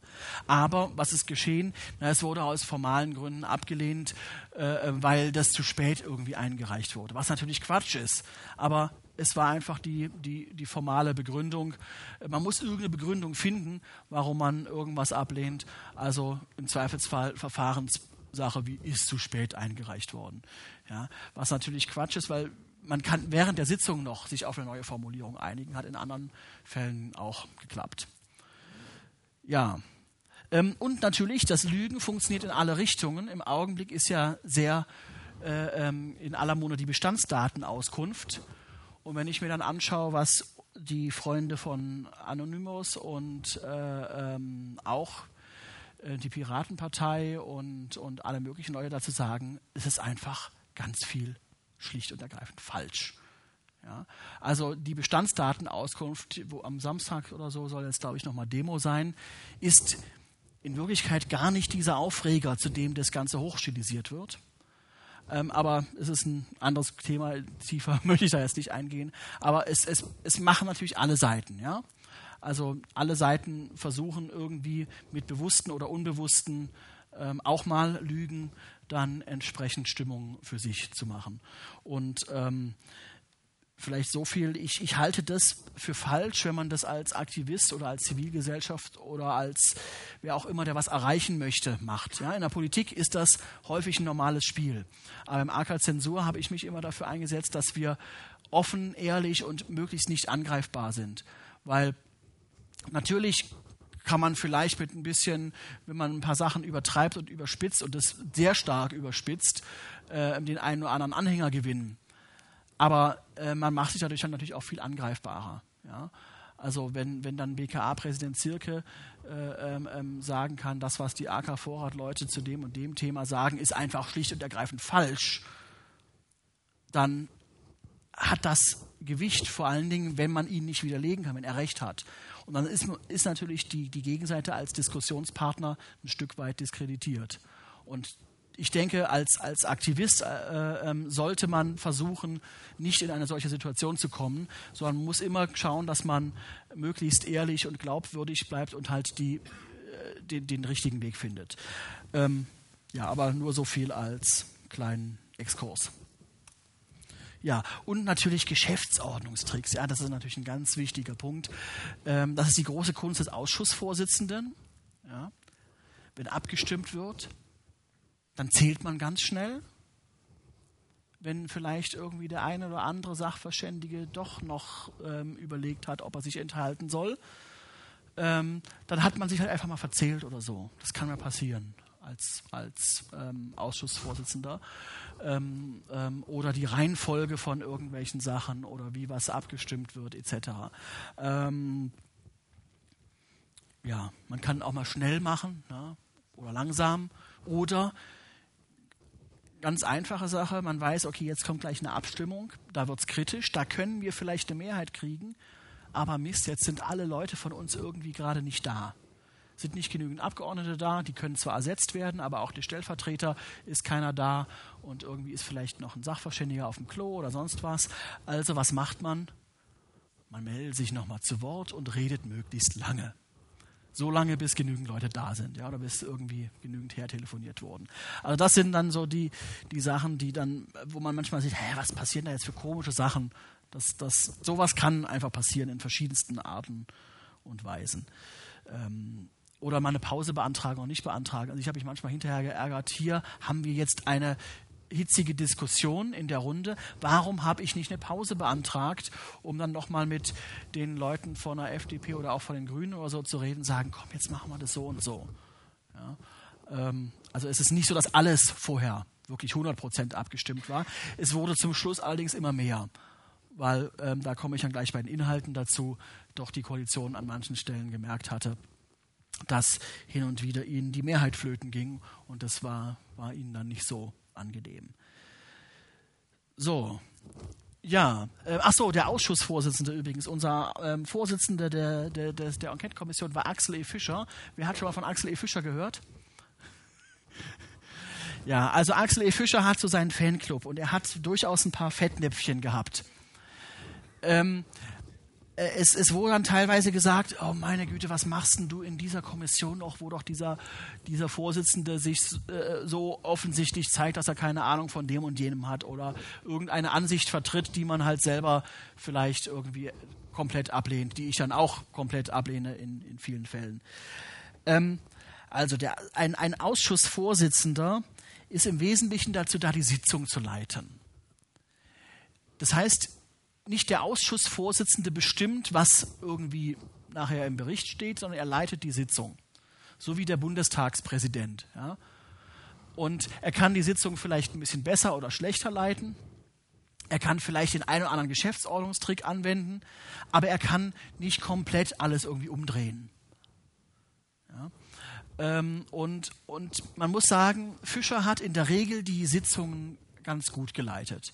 Also da würde ich ihn jetzt nicht, also natürlich hat er manchmal so ein bisschen schneller gemacht, ja, oder so, aber im, im Wesentlichen würde ich ihn da jetzt nicht angreifen wollen, weil das war eigentlich anständig. Trotzdem hat er ein paar Sachen gesagt mit Vermummungsverbot und anderen Sachen, die ich jetzt in, in keinster Weise teile und wo man dann, wo zu Recht dann auch die Häme über ihn niederging, denke ich. Ähm, aber deswegen, deswegen sagen, jetzt verlasse ich die Enquete, ist natürlich Quatsch. Vor allen Dingen würde ich dann ja nicht ihn bestrafen, sondern ich würde die Leute bestrafen, die mich anständig behandelt haben, nämlich die SPD-Fraktion, weil mit denen arbeite ich ja im Wesentlichen zusammen oder auch mit den Grünen und den Linken gelegentlich, ähm, aber vor allen Dingen da mit denen und mit den Sachverständigen von der SPD-Fraktion, äh, von den benannten. Ähm, und äh, ähm, das wäre natürlich Quatsch, einfach die guten Leute, sage ich jetzt mal, zu bestrafen dafür, dass irgendwelche anderen Leute irgendwas machen, was mir nicht passt. Oder als wir Streit hatten über, über die Online-Beteiligung und in vielen Bereichen. Ja. Äh, äh, ähm, deswegen, es wäre einfach eine, eine, schlechte Idee gewesen, da dann zu sagen, okay, ich gehe aus der Enquete raus oder sowas. Ähm, dazu hätte es schon irgendwie großen, großen Streit innerhalb der eigenen Gruppe geben müssen, ähm, was, was wir allerdings nicht hatten. Okay, jetzt habe ich ganz viel über lauter komische formale Sachen gesagt und jetzt würde ich ein bisschen was über Inhalte sagen, damit wir auch noch mal ein bisschen was Inhaltliches haben, außer ihr habt noch irgendwelche Fragen oder Anmerkungen. Nö. Mhm.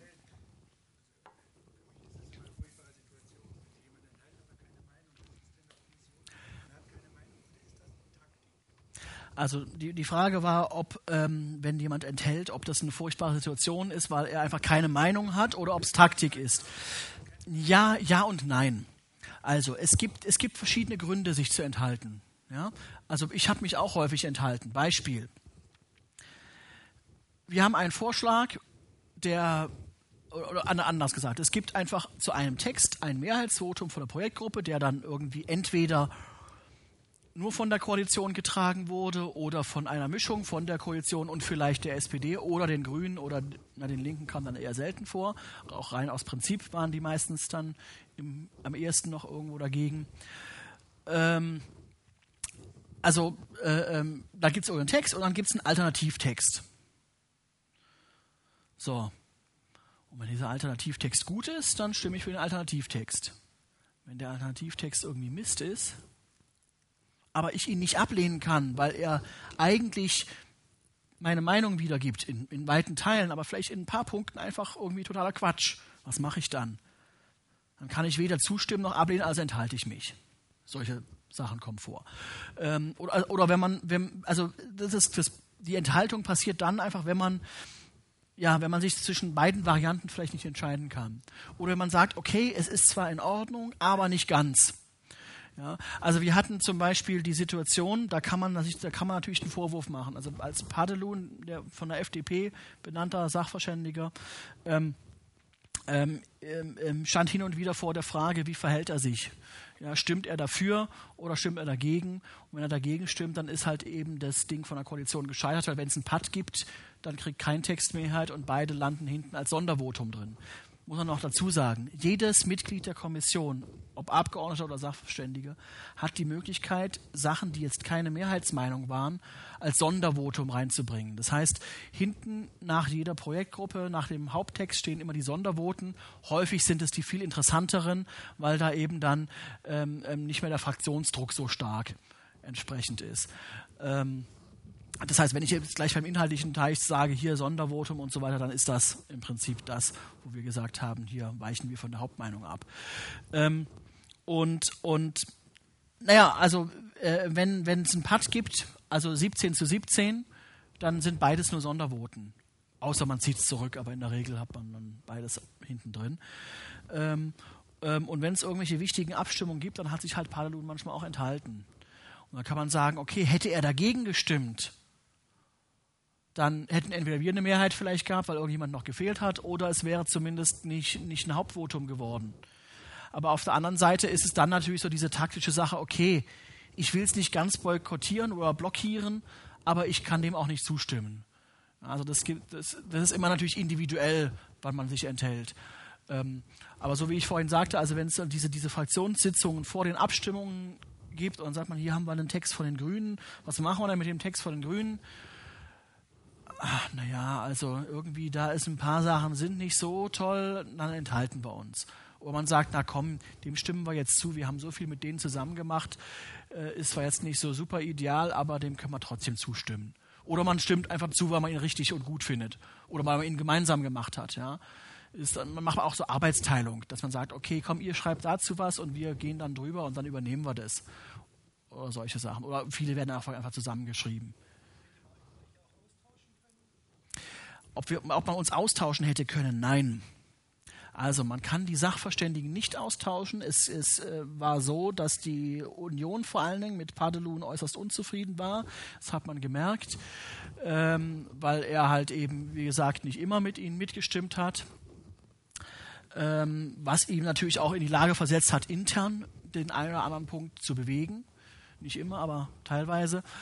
Ähm, und sie hätten ihn nicht austauschen können. Also einen Sachverständigen kann man nur dann austauschen, wenn er die Kommission selber ähm, durch ein wie auch immer geartetes Verhalten beschädigt.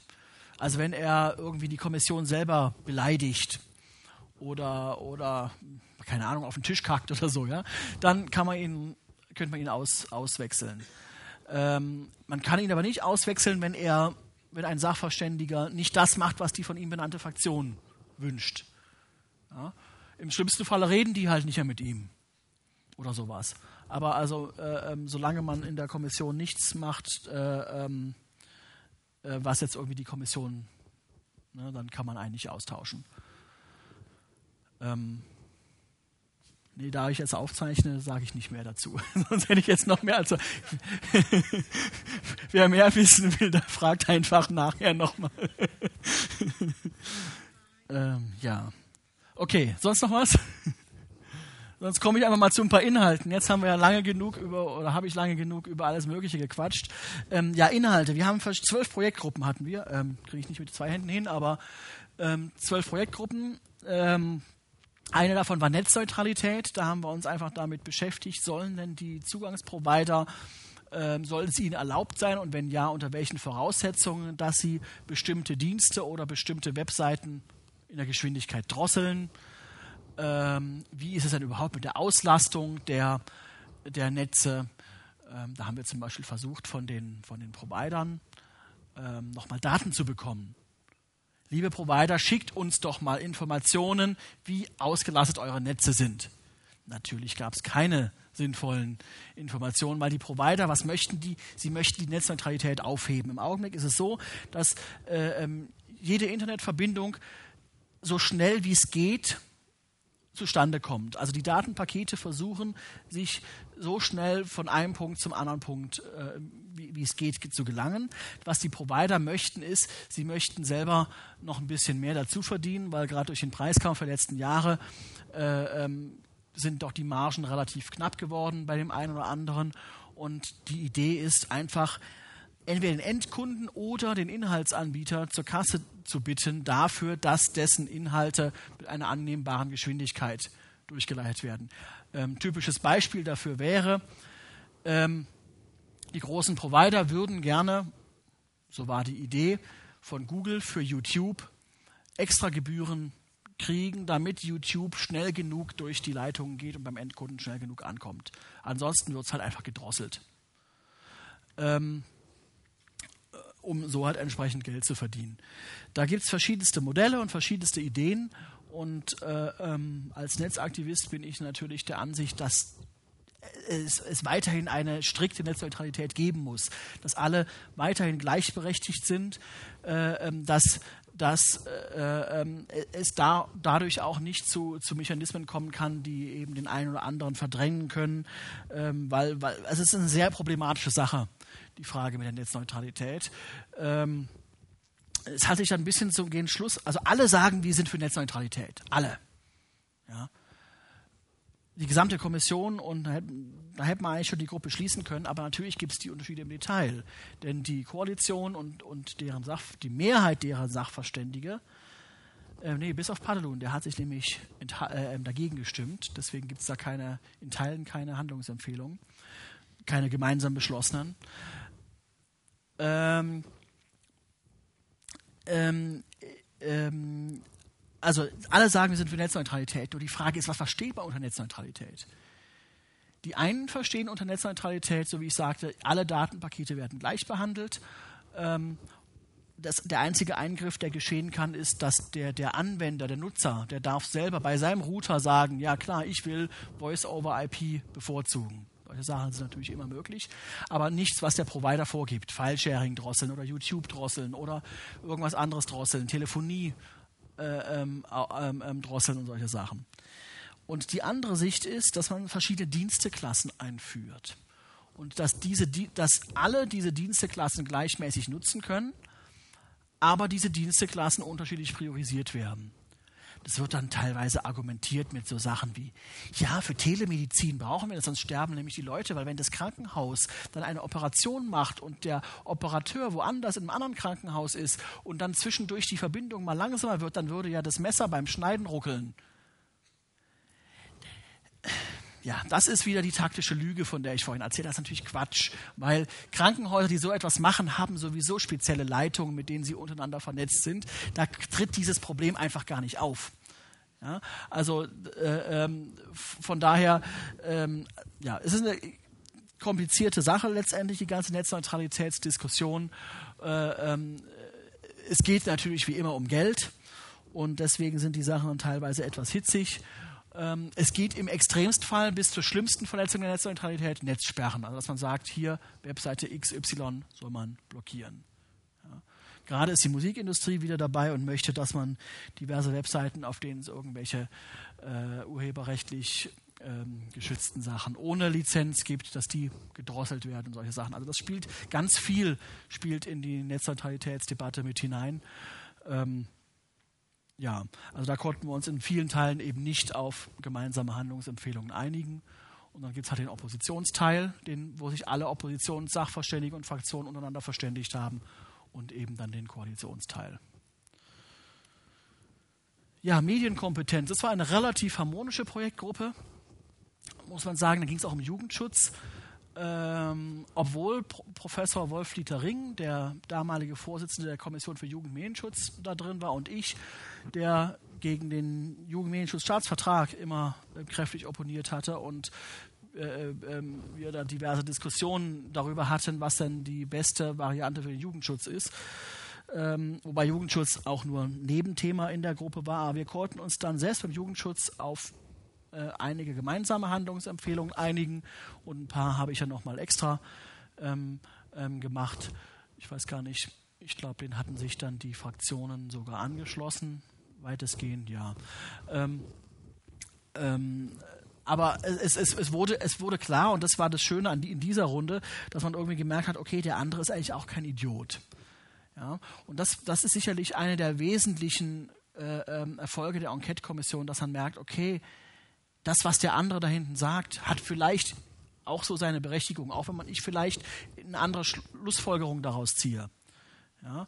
Und äh, ähm, da konnte ich eben auch klar machen, dass, dass man halt vorsichtig sein muss, welche Maßnahmen man zum Jugendschutz ergreift, damit man da eben keine Effekte erzielt, die man letztendlich nicht haben will. Die, die letztendlich äh, ähm, die Offenheit des Netzes entsprechend gefährden, die, die, äh, die gefährlich sind, weil sie eben ähm, im Endeffekt ganz hinten Auswirkungen auf die Meinungsfreiheit haben, weil es eben schwieriger ist, für jeden Einzelnen irgendwas online zu publizieren. Und dann alle nur noch auf Facebook gehen und nur noch Facebook nutzen, anstatt ihr eigenes Blog und sich damit dann irgendeinem privaten Unternehmen ausliefern, das dann, wenn es keine Lust hat, irgendeinen Beitrag mal löscht, so wie vor ein paar Wochen bei den Domian-Beitrag hat vielleicht der eine oder andere mitgekriegt. Ja, ähm, also da spielen ganz viele Sachen rein. Ansonsten gab es da eine sehr populäre Forderung, der ich vehement widersprochen habe oder äh, Empfehl Handlungsempfehlung. Ähm, es gibt eine Handlungsempfehlung, die sagt, alle Schüler sollen einen tragbaren Computer haben. Sprich Tablet-PCs für alle Schüler.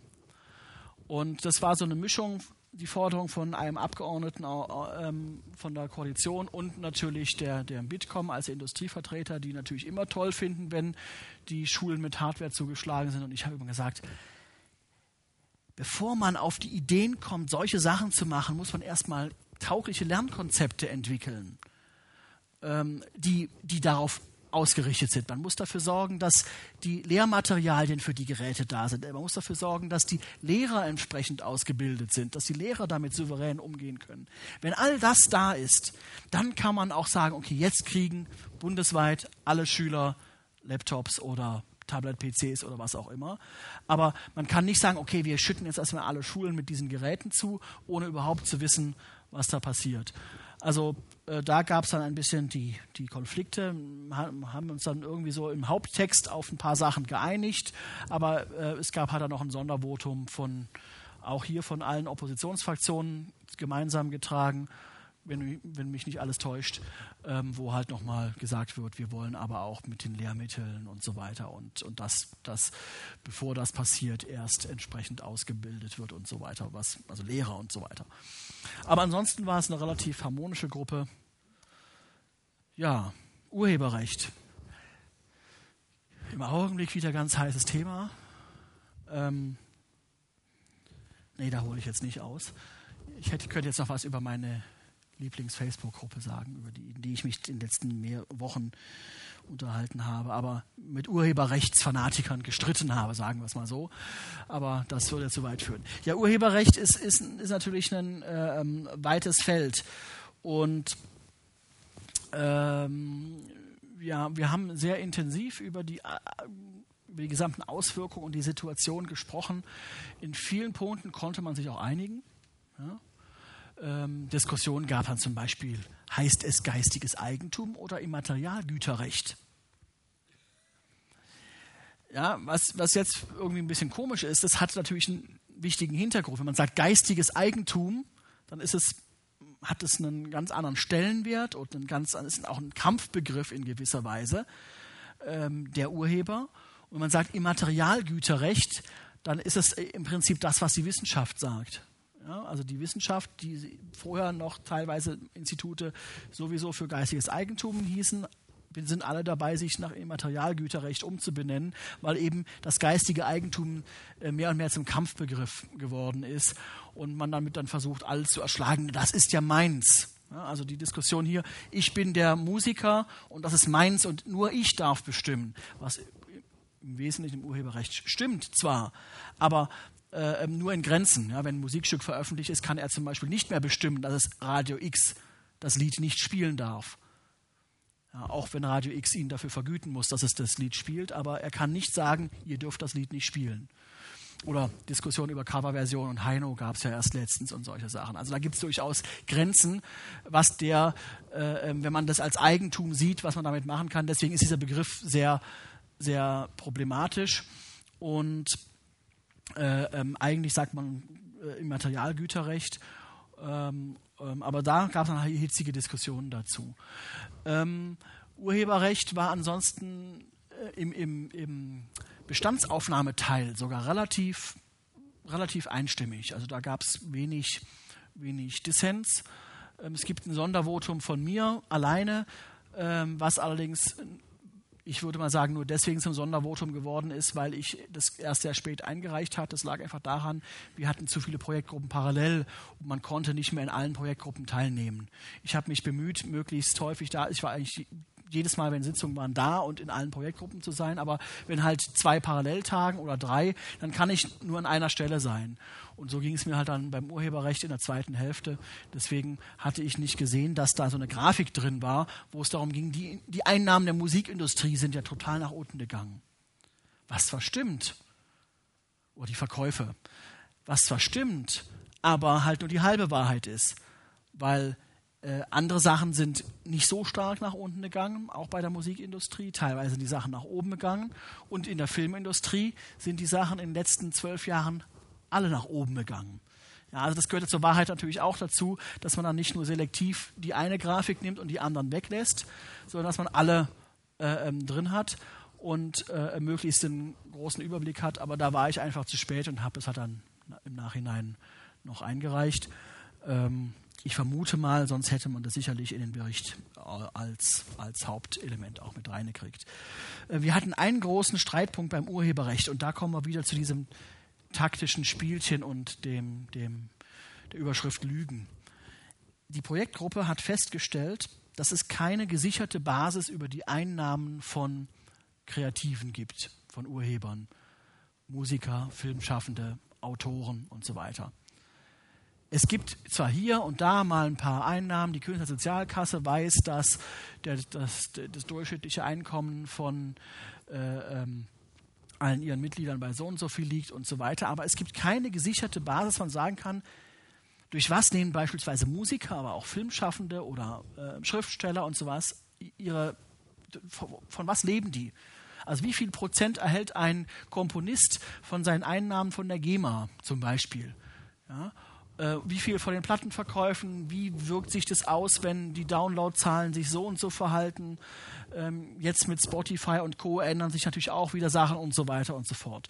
Zu diesem ganzen Komplex gibt es keine wirklich gesicherte Studie und die Projektgruppe hat deswegen einstimmig gemeinsam beschlossen, wir wollen eine Studie in Auftrag geben. Enquete-Kommissionen haben in der Regel ähm, Budget für externe Gutachten. Ähm, wir hatten 100.000 pro Jahr die wir ausgeben können.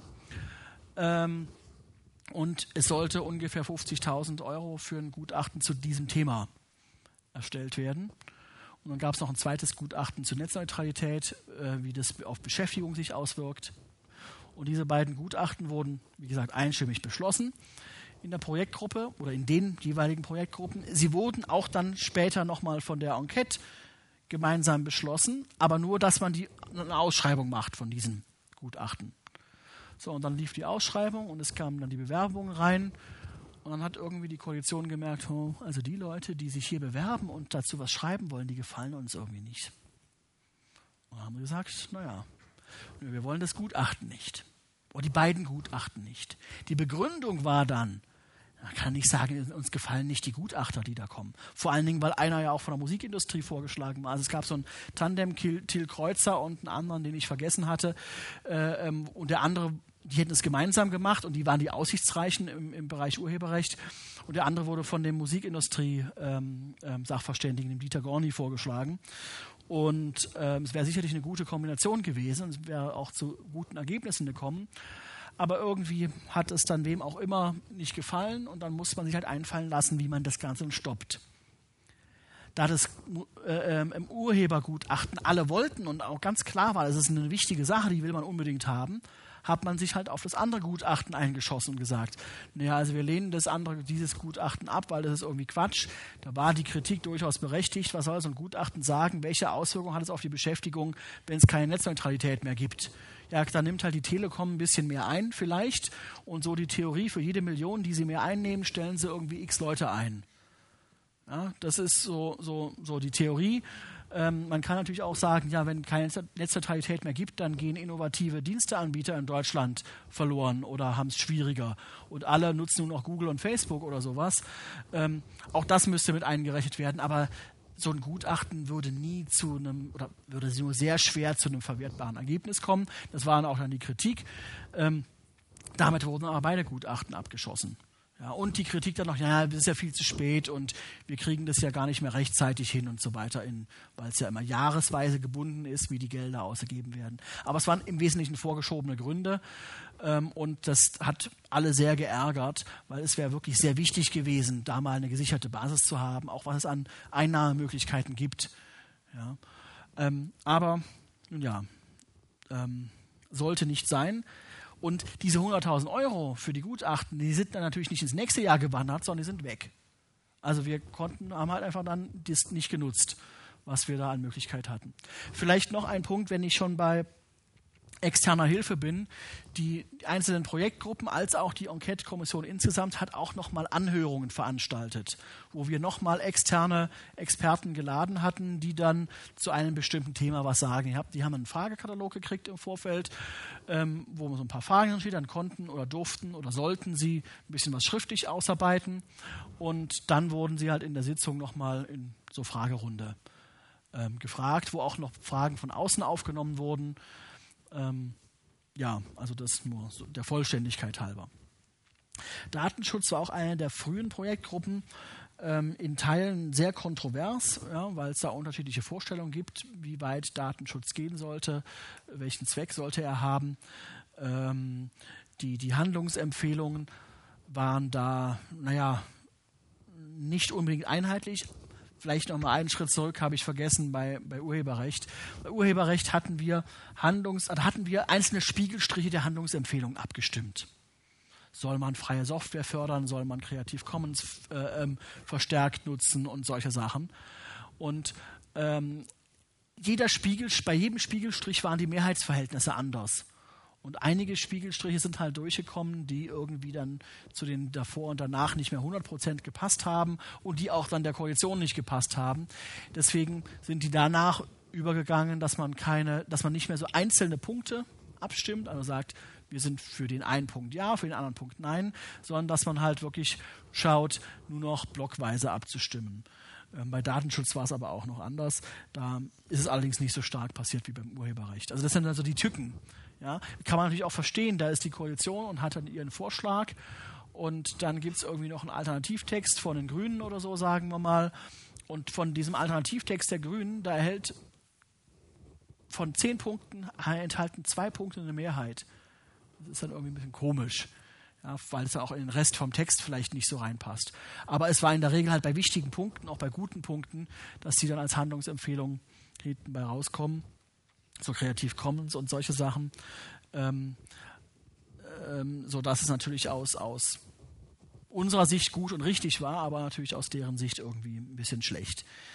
Ähm, ja, Datenschutz, ähm, ja, dann ist das schon eine Weile her, da muss ich jetzt gerade noch mal überlegen, was denn da so los war. Ähm, also es, es, gab da diverse äh, ähm, unterschiedliche Meinungen, ne, wie, wie denn mit umgegangen werden soll, ob denn die Nutzer eher geschützt werden oder ob die Nutzer äh, ähm, selber ja, allen möglichen Schweinereien zustimmen dürfen. Letztendlich, so kann man es, denke ich, ganz gut zusammenfassen. Ähm, und, und die, die gemeinsamen Handlungsempfehlungen waren dann auch nur rudimentär. Da wir jetzt schon ziemlich spät sind, mache ich da jetzt mal ein bisschen schneller. Aber wenn da irgendwie Fragen sind, dann einfach nur zu. Ja. Bildung und Forschung, da kann ich jetzt gar nicht so viel dazu sagen, weil ich da zum Schluss auch nicht mehr mit drin war. Ähm, da konnte man sich aber auf, auf, viele Sachen gemeinsam einigen. Das, das habe ich noch im Kopf. Ähm, ähm, auf, auf, ein paar Punkte, wie es immer so ist, halt nicht, aber äh, ähm, das war auch eher so ein weiches Thema als im Gegensatz zu Netzneutralität oder Datenschutz. Interessant wurde es bei Demokratie und Staat, weil da wurden die unterschiedlichen Vorstellungen von Politik zwischen, ich sage jetzt mal, konservativen und äh, eher progressiveren Lagern deutlich. Ja. Ähm, da geht es beispielsweise um die Frage, wie die Bürgerbeteiligung ausschauen soll. Und da gibt es dann entsprechende Handlungsempfehlungen von der Opposition, äh, ähm, die, die dann grundsätzlich unterschiedlich sind gegenüber dem, was die Koalition möchte. Also da ist dann so Bürgerbeteiligung eher, naja, muss man vorsichtig sein, sieht man skeptisch, während dann der, der Oppositionstext, der vor allen Dingen von der SPD, also auch in Teilen von Grünen geschrieben wurde, dann eher sehr offen und sagt, okay, wir möchten das in vielen Bereichen weiter ausdehnen, die, die Bürgerbeteiligung. Aber auch die Frage nach Anonymität. Hatten ja vorhin schon mal ganz kurz angesprochen, das Vermummungsverbot im Internet von Axel E. Fischer, also der Projekt, der, der Kommissionsvorsitzende hat mal in einem Interview ein Vermummungsverbot im Internet gefordert. Also jeder soll sich im Internet nicht anonym zu erkennen geben. Und ähm, da gibt es dann ein sehr klares Statement äh, ähm, von uns, äh, wie wichtig Anonymität ist und dass es auch verfassungsrechtlich geboten ist. Ja, also es ist jetzt nicht nur so, äh, dass man da im luftleeren Raum diskutiert, sondern das Bundesverfassungsgericht hat da auch ganz klare Kriterien aufgestellt. Da gibt es zum Beispiel die Spick-mich-Entscheidung, ja, dass auch anonyme Kommentare äh, unter den Schutz der Meinungsfreiheit fallen beispielsweise. Und äh, ähm, also da sieht man wirklich dann deutliche Unterschiede in den, in den einzelnen Positionen. Ja, ähm, Wirtschaft, Arbeit, Green IT, das war eine sehr lustige Projektgruppe, sage ich jetzt mal. Die Bitkom wollte immer irgendwas mit Cloud in die Texte reinschreiben. Also ähm, in, in, in jedem, ich weiß nicht was, also wir haben immer geschaut, in jedem zweiten Text muss irgendwo mal Cloud Computing drin vorkommen ähm, während dann die, die Linken und die FDPler sich irgendwie als, als Sektierer ohne Ende ähm, gezeigt haben. Also da kommen so seltsame Diskussionen. Also gerade die Linken fand ich persönlich jetzt in der Gruppe ganz schlimm oder den einen Abgeordneten von Linken, der das betreut hatte. Ähm, ähm, da, da, da ging es darum um Bezahlsysteme. Also eine Bestandsaufnahme, welche Bezahlsysteme gibt es im Internet. Ja, und dann steht da drin, es gibt PayPal, es gibt Kreditkartenzahlung, es gibt Banküberweisung, es gibt dies und jenes und überhaupt. Dann haben die, haben die Linken doch tatsächlich diesen Text strittig gestellt, gesagt, nö, wir sind dagegen, wir wollen nicht, dass der Text reinkommt. Mit der Begründung, weiter hinten gäbe es schon einen Text zu Bezahlmodellen. Da gab es auch tatsächlich die Überschrift Bezahlmodelle, aber diese Bezahlmodelle, die dort standen, waren Flatter, Crowdsourcing und irgendwie noch irgendwas in der Art. Also nicht die klassischen Bezahlmodelle. Ja, man kann gerne man kann gerne PayPal und Kreditkartenzahlung und sonst was kritisch sehen. Gibt es viele Gründe, gerade bei PayPal dafür. Aber man kann die doch nicht verleugnen und sagen, ja, da hinten haben wir schon irgendwas über Bezahlsysteme, also sagen wir hier mal nichts dazu. Ja? Also ähm, da, da geht es einfach dann auch so ein Stück weit um, um ideologische Vorstellungen. Man kann aber nicht sagen, ich will jetzt nicht, dass da PayPal drin steht. Das, das kann man nicht sagen, ja, weil dann, dann wird man auch in einer kleinen, nicht öffentlichen Runde nicht ernst genommen in der Diskussion. Sondern muss man sich halt irgendeine andere Be Begründung einfallen lassen. Umgekehrt war es dann die FDP mit der Künstler Sozialkasse. Es gab einen Absatz, wo einfach nur drin stand, die Künstler Sozialkasse macht das und das und äh, ähm, äh, ähm, diese und jene Sachen sind da äh, abgabenpflichtig und, und die, die entsprechenden Dienstleister in dem und dem Bereich kommen da schwierig rein und solche Sachen. Und waren sie dagegen, ich weiß nicht mehr die Begründung, aber die Begründung, also die eigentliche Begründung, also auch weil es irgendwo anders schon stand oder sowas, was auch nicht gestimmt hat, aber ähm, äh, ähm, die eigentliche Begründung ist, die FDP lehnt die Künstlersozialkasse ab. Ja, kann man ja machen, aber dann, dann sollte man natürlich meiner, meines Erachtens da ehrlich sein und, und nicht, nicht so, eine, so eine Show veranstalten. Äh, äh, der Text ist, glaube ich, auch noch dann letztendlich drin. Also da war dann auch die Sachverständigen von allen Lagern wichtig, weil die dann auch gesagt haben, hier, also da muss man schon wissenschaftlich sauber sein und die Texte mit reinnehmen. Ja, also Künstlersozialkasse, für alle, die es nicht wissen, es geht darum, dass wer künstlerische Leistungen beauftragt, das sind auch nicht nur klassische äh, ähm, ähm, Kunstwerke, sondern es geht teilweise bis in Webdesign-Bereich zum Beispiel rein. Diese Unternehmen müssen Abgaben an die Künstlersozialkasse zahlen und wer dort Mitglied ist als künstlerisch Tätiger, erhält entsprechend eine Altersvorsorge. Ähm, und das ist für viele Künstler eben eine, eine sehr wichtige eine sehr wichtige, äh, äh, sehr wichtiges Element der Altersvorsorge, weil sie sonst einfach äh, ähm, äh, nicht so einfach über die Runden kommen können. Ähm, ja, Da hatten wir ein Gutachten ähm, ähm, in Auftrag gegeben zum Thema, ähm, ähm na, wie heißt's, Venture Kapital. Also das war natürlich auch hier äh, ähm, im Themenbereich Wirtschaft ein sehr wichtiger, sehr wichtig, wichtiges Punkt. Wie sieht es denn aus? Gründungsinitiative, wenn jemand ein Unternehmen gründen möchte und Risikokapital haben möchte, wie einfach ist es da an was ranzukommen und so weiter. Äh, da gab es ein bisschen Diskussionen über das Gutachten, weil das irgendwie nicht allen gepasst hat, was dann dabei rauskam, weil irgendwie hat das Gutachten nicht so richtig Handlungsempfehlungen gemacht. Das war jetzt auch ein bisschen, bisschen schwammig. Ähm, ähm, aber gut, das, ich denke, das führt jetzt zu weit, das im, im, Detail auszuführen. Wir sind ja schon fast bei eineinhalb Stunden, sehe ich. Ähm, ich war ein bisschen schneller. Zugang, Struktur, Sicherheit im Netz, da äh, ähm, hatten wir schon die äh, eingangs erwähnte Diskussion, ob man denn äh, ähm, LTE als Breitbandausbau sehen kann und ob wir jetzt einfach sagen können, wir verbuddeln keinen DSL mehr, keine, keine Kabel mehr für DSL-Zugang in den ländlichen Gebieten und das alle dann über Funk kriegen oder ob man das nicht so sieht. Ähm, diese Diskussionen waren da, auch entsprechend dann Handlungsempfehlungen unterschiedlicher Art. Ähm, und ein ganz äh, kritischer Punkt war Sicherheit. Ja, also wie geht man mit, mit Sicherheitslücken um? Und da denke ich, haben wir ähm, ähm, also äh, äh, mit den anderen Oppositionsfraktionen zusammen einen ganz guten Text hingekriegt, ähm, wo ich auch sehr viel Zeit investiert hatte, da eine saubere Handlungsempfehlung zum Thema Sicherheit zu machen. Es geht im Wesentlichen darum, eine Art Immunsystem der digitalen Gesellschaft zu formen. Wir hatten einfach in den letzten 10, 15, 20 Jahren erlebt, dass es immer wieder verschiedenste Gesetzesverschärfungen gab, wie Hackerparagraph oder Strafbarkeit von dies und Strafbarkeit von jenem, die aber im Bereich Sicherheit überhaupt nichts gebracht haben. Wie wir sehen, es wird eigentlich immer schlimmer. Alle paar Tage kommt irgendeine Sicherheitslücke wird bekannt. Äh, ähm, es gibt Botnetze ohne Ende, äh, ähm, die, die für alle möglichen Szenarien benutzt werden. Ähm, es gibt Sicherheitslücken in Software ohne Ende, ohne dass die Hersteller teilweise auch nur ein Interesse zeigen, es zu fixen.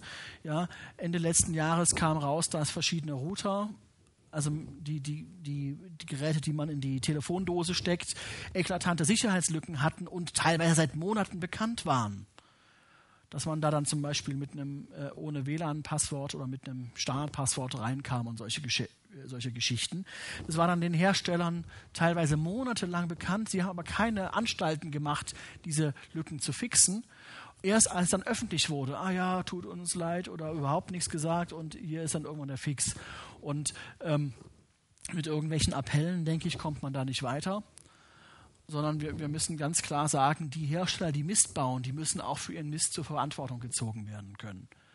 Und äh, ähm, dass da einfach eine, eine, stärkere Haftung für solche Fälle da ist, vor allen Dingen, wenn sie, wenn sie damit äh, ähm, so umgehen, wie es teilweise passiert, dass sie die Fehlerberichte ignorieren. Auf der anderen Seite ist es ganz wichtig, dass Leute, die Sicherheitslücken entdecken, nicht verfolgt werden von denen vor den Herstellern, dass sie nicht verklagt werden können. Gibt es immer wieder mal, dass der ein oder andere Hersteller sagt, hey, ähm, äh, äh, du hast hier eine Sicherheitslücke ausgenutzt, ich verklage dich in Grund und Boden, wenn er dann den Hersteller informiert hat, hallo Hersteller, hier ist eine Sicherheitslücke. Ja, ähm, oder Hallo Webseitenbetreiber und so weiter. Und da, da haben wir ein ganzes, ganzes Paket ähm, drin, so Whistleblower-Schutz quasi. Also wenn jemand sich verantwortungsvoll verhält, das ist natürlich der wichtige Punkt. Ja, der soll das, die, nicht die Sicherheitslücke ausnutzen, sondern den Webseitenbetreiber beispielsweise darauf hinweisen, ähm, dass er dann halt auch nicht irgendwie belangt werden kann. Genauso wie eben die, die Haftung, wie ich schon gesagt habe, und außerdem Meldepflichten für Sicherheitslücken. Interessanterweise gibt es jetzt äh, äh, Entwürfe vom Bundesinnenministerium, die gerade diese, diese Sicherheitslückenmeldepflicht beinhalten oder in Teilen beinhalten, so wie wir es empfohlen haben, aber in der Enquete-Kommission ähm, ohne irgendwie das große Begründen hat die Koalition dagegen gestimmt. Ja, warum? Tja, ja, man war halt, hat halt beschlossen, dass man dagegen ist. Ja, und ähm, ähm, das ist manchmal ein bisschen schade, dass dann da einfach so ein so ein striktes Lagerding da ist und konnte auch darüber nicht reden. Also wenn die, die Fraktionsmitarbeiter vorher irgendwie abgeklärt haben, nö, darüber reden wir nicht, geht nicht, keine Chance, dann wird nicht darüber geredet mehr. Und dann haben wir halt unseren eigenen Text geschrieben, der dann sehr deutlich ist ja, und, und viele ich denke, auch wichtige Punkte aufgreift. Aber wäre natürlich schön gewesen, wenn es nicht nur eine, eine Sonder, Sondervotum von uns als Handlungsempfehlung ist, sondern für alle gilt. Auf der anderen Seite, es steht da jetzt drin, ja, und wenn man dann mal vielleicht doch mal eine andere ähm, Koalition hat, dann kann man sich da immer darauf berufen und sagen, guckt mal eure Experten damals und ihr auch einstimmig habt das alle hier mitgetragen. Ähm, von daher, also ich denke, da ist eine, da ist eine gute Basis für, für ähm, die Frage, wie man mit Sicherheitsproblemen umgehen kann. Muss man mal gucken, was da in den nächsten Jahren draus wird.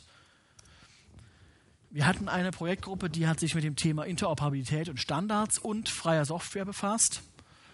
Ähm, wir waren, naja, bei, bei, bei Standards waren wir nicht so einer Meinung. Da sind die Industrievertreter, also Bitkom, im Wesentlichen der Ansicht, dass es äh, bei Standards anzustreben ist oder dass, okay, dass es vollkommen okay ist, wenn Standards nicht offen und frei für alle zugänglich sind, sondern nur für Unternehmen, die entsprechende Gebühren bezahlen, so wie das beispielsweise bei UMTS Sachen und Ähnlichem ähm, der Fall ist. Oder auch teilweise Videokompressionen kann ja oder MP3 und solche Sachen, die man kann nicht einfach eine Software entwickeln, die MP3-Komprimierung ähm, ähm, macht, weil das Lizenzpflicht. Bei MP3 ist es ein bisschen schwieriger, aber also äh, selbst wenn jetzt jemand hier im Raum die technischen Fähigkeiten hätte, ein komplettes Handy zu entwickeln mit allem drum und dran, würde er daran scheitern, dass er eben nicht die Gebühren äh, bezahlen kann für die verschiedensten Standardtechnologien, die da ähm, ähm, involviert sind. Und wir sehen das ja auch an den ganzen Patentstreitigkeiten zwischen Apple und Samsung und wem auch immer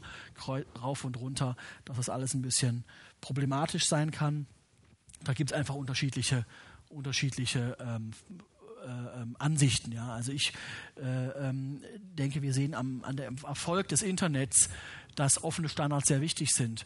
Weil sonst hätten wir heutzutage irgendwie ein BTX in 16,7 Millionen Farben und kein Internet. Und das Ganze würde vielleicht so aussehen wie der App Store bei Apple, aber halt äh, ähm, äh, nicht wie ein offenes Internet, wo dann jeder von uns in der Lage ist, äh, äh problemlos selber eine Webseite aufzusetzen, wenn er das denn möchte. Ja.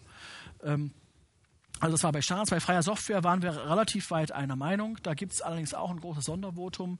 Da habe ich einen Text geschrieben, der nochmal die, äh, die, die Geschichte ein bisschen genauer beurteilt.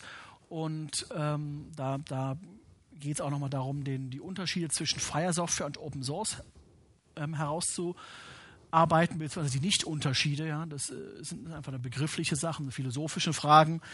Ähm, das, da hat man einfach das Problem, naja, den, den Ursprungstext, den hat ein sachverständiger Kollege sich zusammen kopieren lassen von, von ein paar ähm, Helfern und, und da wollte man dann irgendwie nicht mehr weiter darüber diskutieren. Und als dann die Endabstimmung da war, musste ich äh, ähm, beim Kunden im Einsatz sein und solche komischen Sachen.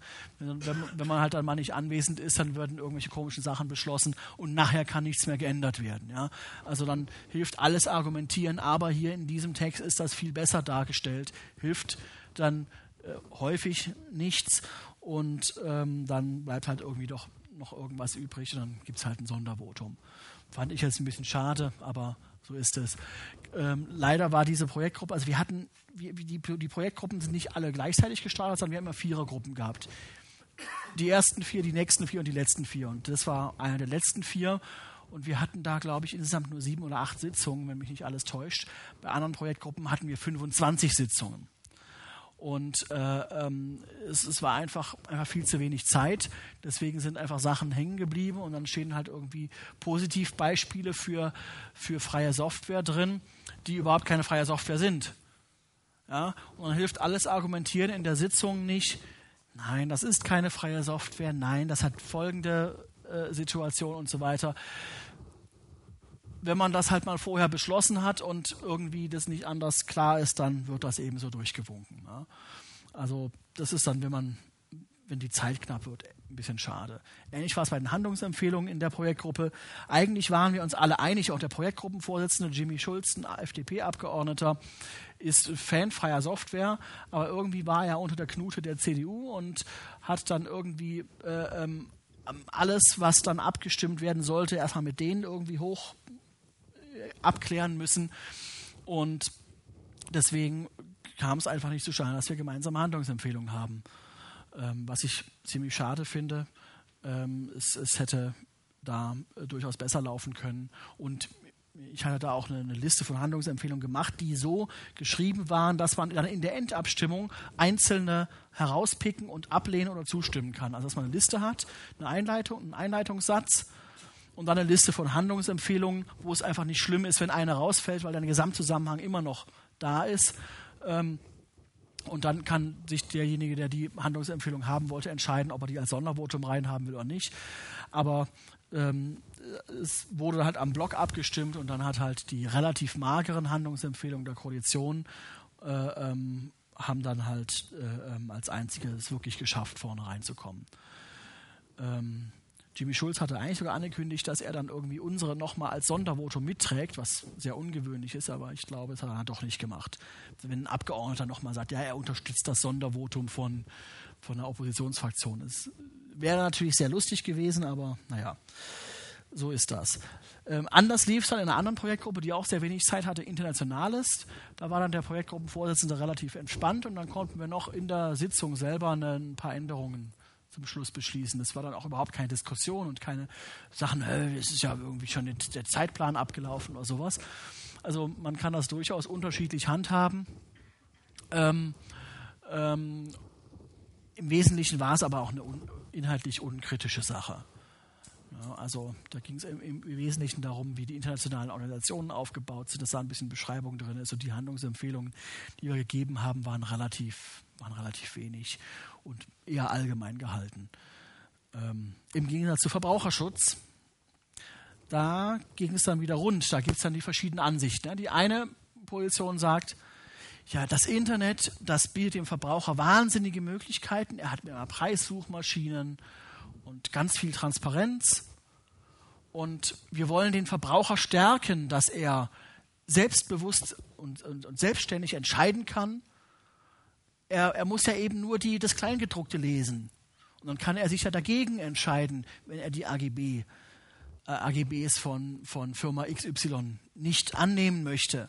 Das Wichtige ist, dass es in den AGBs drin steht. Und die andere Ansicht, das ist so die, die, die vor allen Dingen so die FDP, aber auch die Wirtschaftsansicht, die dann von, von einem Sachverständigen, von der bei 1 und 1 ähm, arbeitet, ähm, vertreten wurde. Und die andere Ansicht, die dann auch wir vertreten haben, war eher, dass, dass, äh, ähm, dass es gewisse Grenzen geben muss, was eben erlaubt ist und dass auch, äh, ähm, dass der Verbraucherschutz sich nicht nur darauf beschränken darf, wir informieren den Verbraucher, sondern es eben auch einfach äh, ähm, gesetzliche Grenzen geben muss, dass zum Beispiel nicht alle AGB-Bestandteile dann automatisch wirksam werden. Das gilt teilweise jetzt schon. Ähm, und dass die, äh, die, die Verbraucherschutzverbände Möglichkeiten haben, gegen Unternehmen vorzugehen und so weiter und so fort. Das, das bei Preissuchmaschinen ist ein ganz typisches Problem oder bei Bewertungsportalen, eher bei Preissuchmaschinen auch, aber bei Bewertungsportalen äh, ähm, nicht so ganz klar ist, von wem denn welche Bewertungen kommen, wie viele Bewertungen gelöscht wurden und solche Sachen. Also man kann sich nicht immer hundertprozentig darauf verlassen, weil die teilweise dann von den Herstellern oder Anbietern dann auch in Anführungsstrichen manipuliert sind. Also jeder versucht natürlich möglichst gut dazustehen äh, ähm, und, und da muss man meines Erachtens Mechanismen halt entwickeln, dass das möglichst wenig passiert. Ja, bei Preissuchmaschinen gab es ja ein paar, paar, Skandale, wo dann irgendwie äh, ähm, dann herauskam, dass bei der einen oder anderen Preissuchmaschine für Versicherungen dann nicht die Besten oben standen, sondern diejenigen, die am meisten Provisionen zahlen und solche Sachen. Also ähm, da denke ich, sind durchaus ein paar Punkte drin, die Verbraucherschutz, äh, ähm, wo der Verbraucherschutz gestärkt werden muss. Und da hatten wir dann entsprechend unterschiedliche Ansichten. Äh, auf der anderen Seite gab es dann noch einen großen Bereich über das Abmahnunwesen oder die Abmahnindustrie ähm, bezüglich, bezüglich ähm, ähm, Urheberrechtsverletzungen in File-Sharing, ähm, Diensten und Tauschbörsen.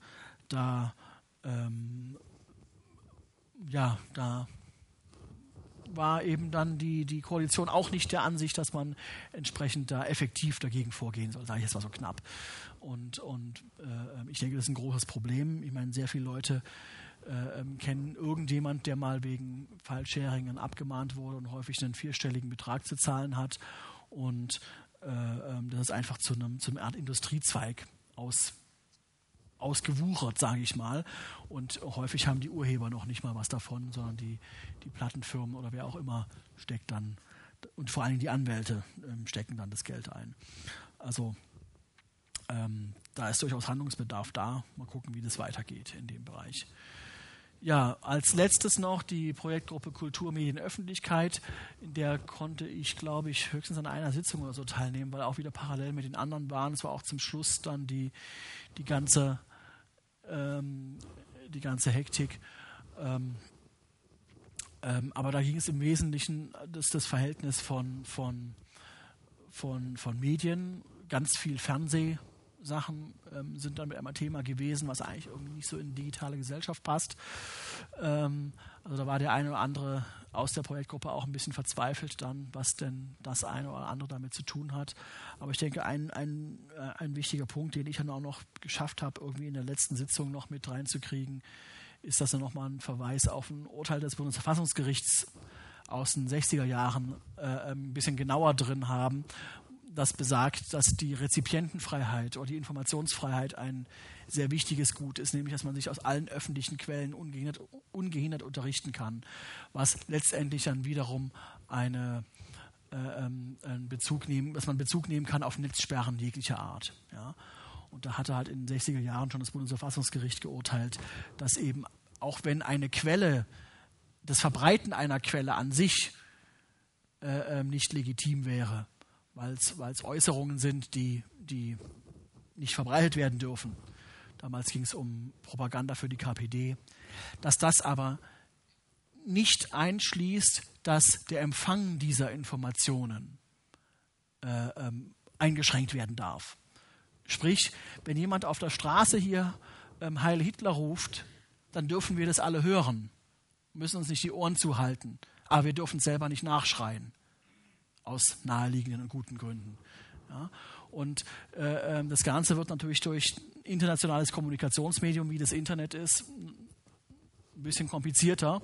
Und da gibt es ja diverse Wünsche nach Netzsperren.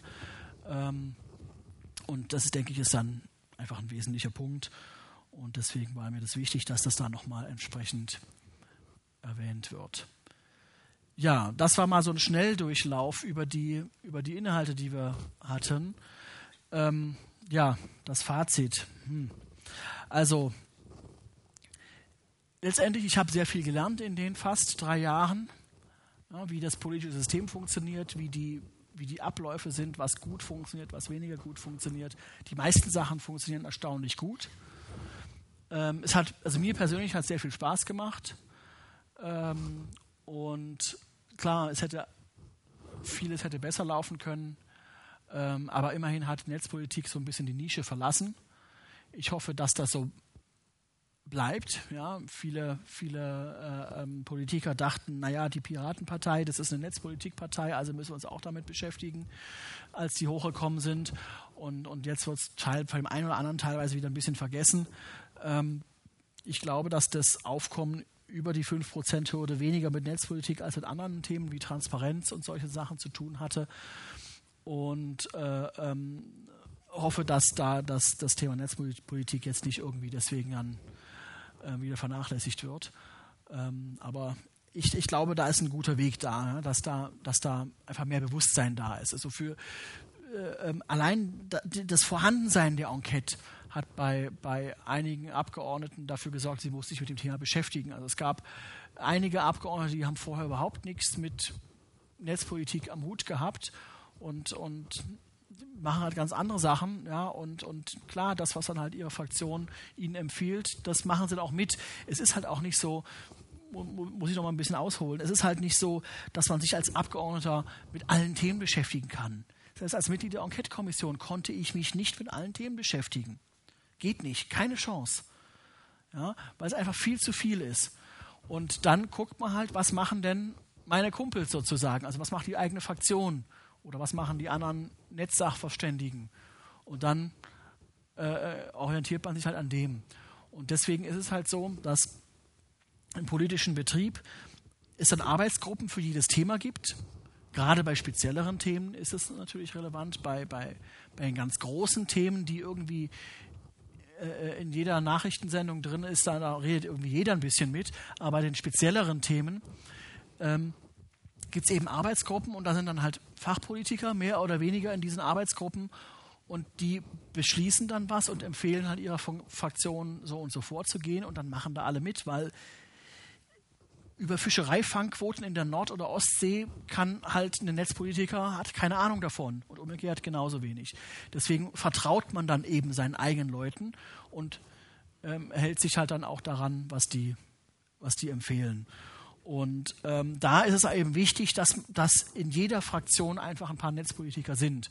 Also dass die Fraktionen einfach mehr äh, mit mehr Expertise da ausgestaltet werden, dass sie gute Mitarbeiter haben. Das ist das Allerwichtigste. Reicht natürlich trotzdem nicht immer aus, aber gute Mitarbeiter haben, die dann auch die, die Vorbereitungen für, für entsprechende Sitzungen machen und, und Vermerke schreiben, ja, wo halt mal Hintergründe erklärt werden, weil die Abgeordneten sich halt nur sehr selten auch mal tiefergehend mit speziellen Sachen beschäftigen können, also zumindest nicht alle.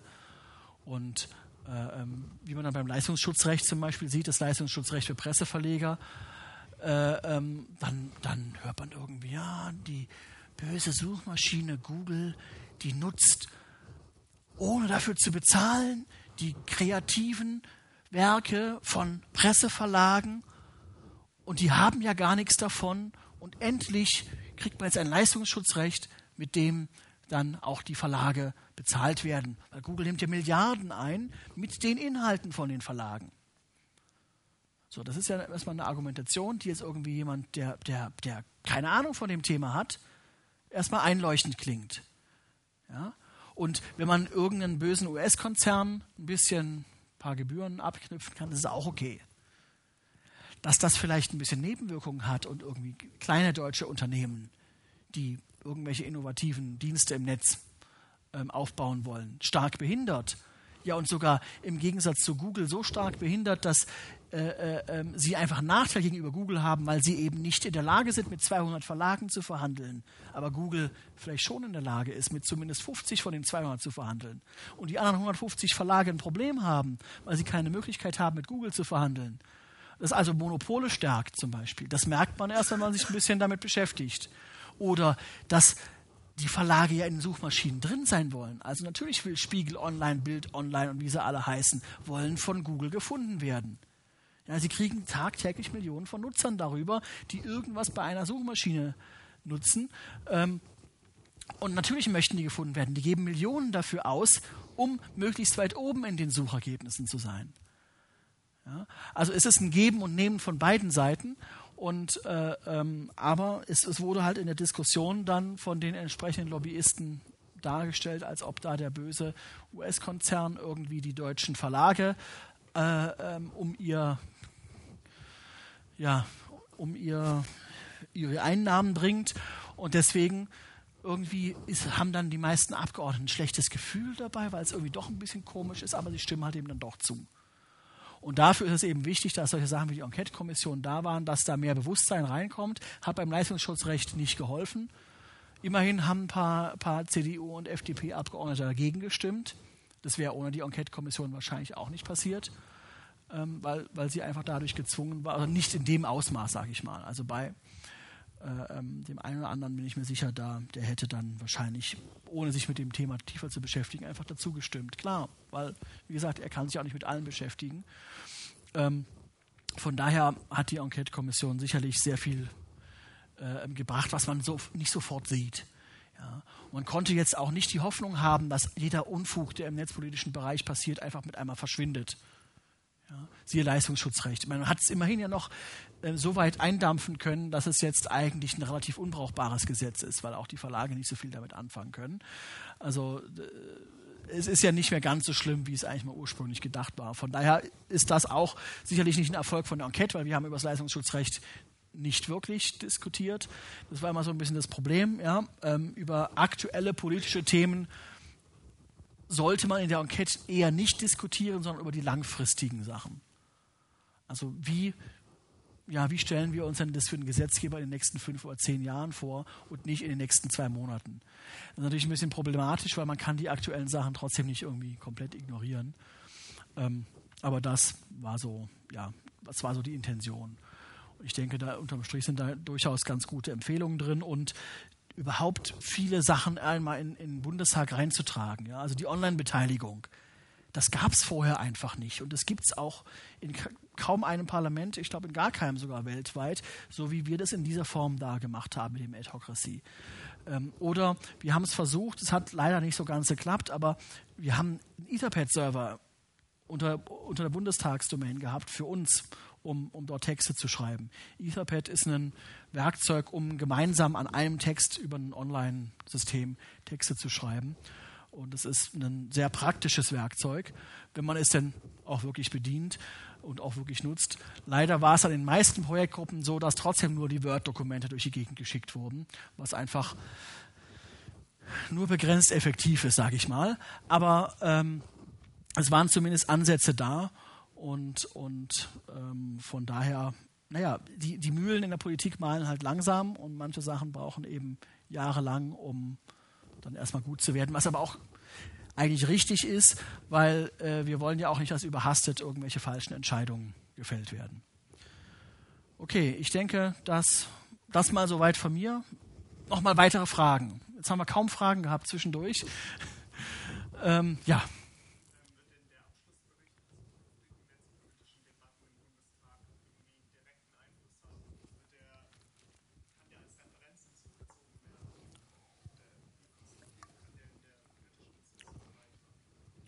Also die Frage war, wie, ob der, ob der Abschlussbericht oder die Berichte in zukünftigen Debatten im Bundestag eine Rolle spielen können.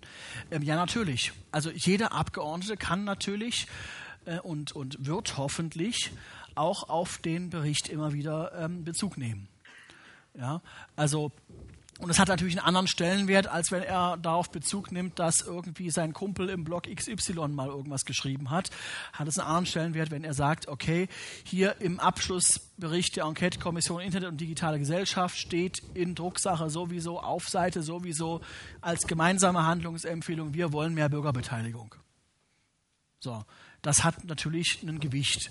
Also da es kommt aber natürlich darauf an, wie sich die Abgeordneten in Zukunft verhalten werden. Also wie dann der neue Bundestag aufgestellt ist, wie die Abgeordneten die Sachen aufnehmen. Ähm, ähm, klar, also ähm, aber das, das, das, ist, das ist der Sinn eigentlich davon, ne? dass die Abgeordneten in Zukunft die, äh, die Beschlüsse, die dort äh, ähm, gefällt wurden, dann aufnehmen können.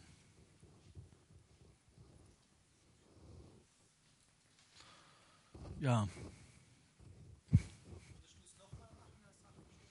Ob ich es nochmal machen würde, ja. Also ich habe so viel dabei gelernt und es hat, mir, mir hat es auch einfach Spaß gemacht. Also ich würde es auf jeden Fall nochmal machen, ähm, ähm, weil, weil unterm Strich das, das hat natürlich sehr viel Zeit gezogen. Also nicht nur die Sitzungen, die mehr vor Ort sind, sondern man hat ja auch Texte zu schreiben oder äh, ähm, ähm viele Telefonate mit dem Fraktionsreferenten äh, habe ich geführt, um, um, um, zu überlegen, wie man jetzt taktisch bei dem und dem vorgeht oder was wir jetzt machen, um da, dies und jenes zu erreichen. Ähm, und äh, ähm, das kostet natürlich sehr viel Zeit.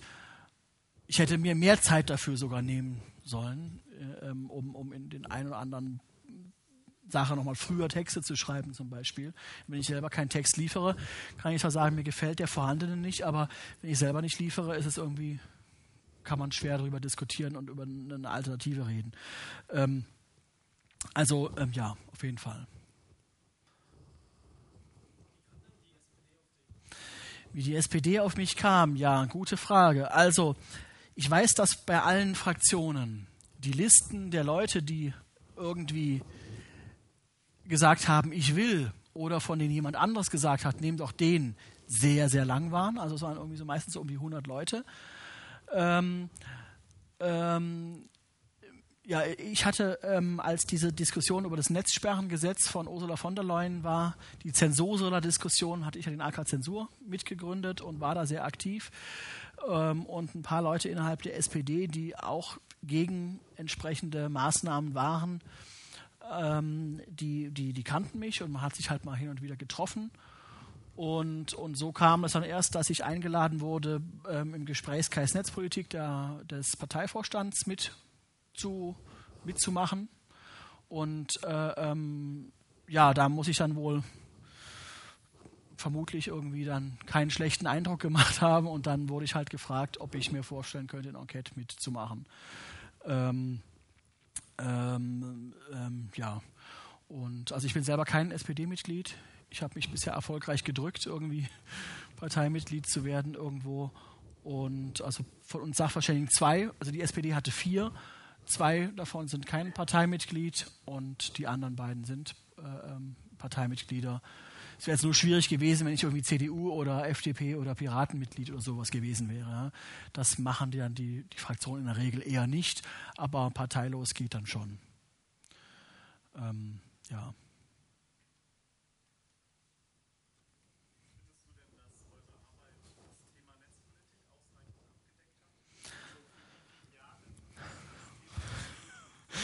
Tja, ob das ob die Arbeit das Thema Netzpolitik ausreichend abgedeckt hat. Ich glaube, das Thema Netzpolitik ist so vielfältig, man wird es nie ausreichend abdecken können.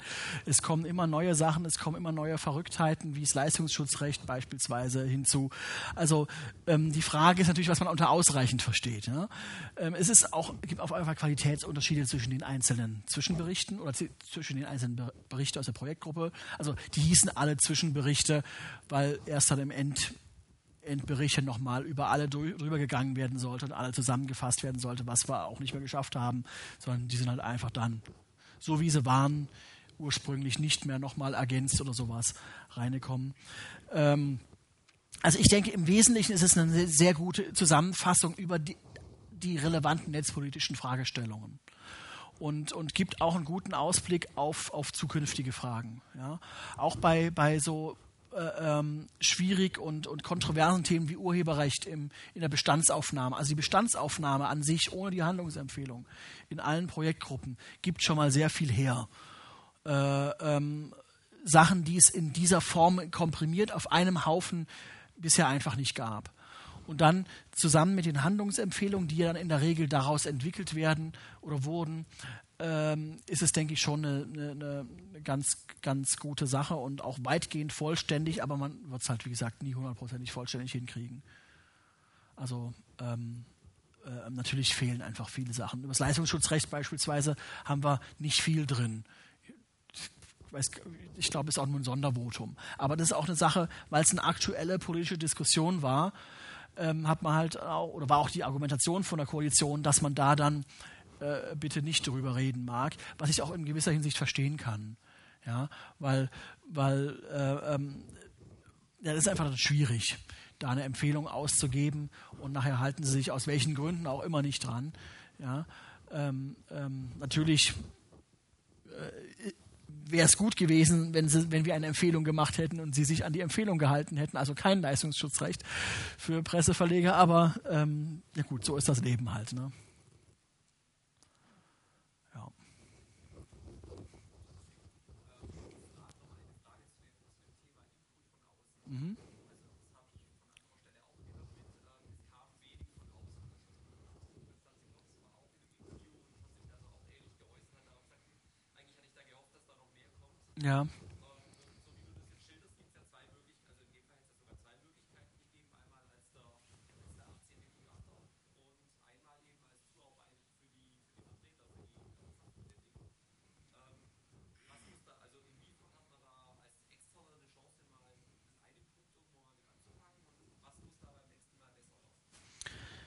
Okay, also die Frage war, wie der Input von außen, äh, ähm, äh, wie viel da kam, was da besser laufen muss und äh, ähm, ähm, was man machen kann, um entsprechend Input zu geben. Ja, also wie gesagt, es, es, es gab Input von außen. Der 18. Sachverständige hat, denke ich, sogar den Umständen entsprechend ganz gut funktioniert. Also man kann in vielen Punkten sogar sehr zufrieden damit sein, was dabei rauskam, in anderen, in anderen Bereichen nicht. Es kommt immer auf die Projektgruppe drauf an. Ähm, und was, was man halt sagen muss, wir selber müssen natürlich etwas tun, wenn wir Beteiligung von außen haben wollen. Wir müssen die Medien darauf aufmerksam machen. Wir müssen äh, in unseren eigenen Kanälen halt häufig darüber bloggen, bloggen und schreiben und so weiter. klar, ich habe dann häufig bei Twitter geschrieben und aufgefordert, was zu machen und so weiter. Aber im Nachhinein hat mich halt geärgert, dass ich Markus Beckedahl nicht irgendwie ein paar Mal aufgefordert habe, schreib doch mal was bei Netzpolitik auch oder äh, gib mir einen Account, dann schreibe ich was. Ja, ähm, ich glaube, ich habe sogar noch einen alten irgendwo. Oder es gab einen, es gab, es gab ein, wir hatten ein offizielles Blog von der Enquete-Kommission, in dem hätten, haben wir schreiben können. Ich habe da auch relativ selten was geschrieben und dann, dann Streit war meistens. Ja? Also ähm, es ist halt eine Zeitfrage. Ähm, und das, denke ich, muss besser laufen, dass man da dann schaut, also dass man einfach, also wir hätten die Enquete-Kommission einfach noch eine weitere Legislaturperiode weiterlaufen lassen sollen, denke ich. Es gibt auch die Möglichkeit, eine Enquete-Kommission zu sagen, okay, die ist halt noch nicht abgeschlossen, in der nächsten Legislaturperiode geht es weiter, beziehungsweise wird eine neue eingesetzt dann, die eben alles, was noch nicht abgearbeitet war, weiterarbeitet. Ähm, das ist wohl relativ häufig kommt es vor. Und ich denke, das hätte man machen sollen. Wir haben es jetzt ein bisschen durchgehetzt. Das lag, denke ich, auch ein bisschen an der Koalition, weil die einfach die Sachen äh, fertig haben wollte. Ja.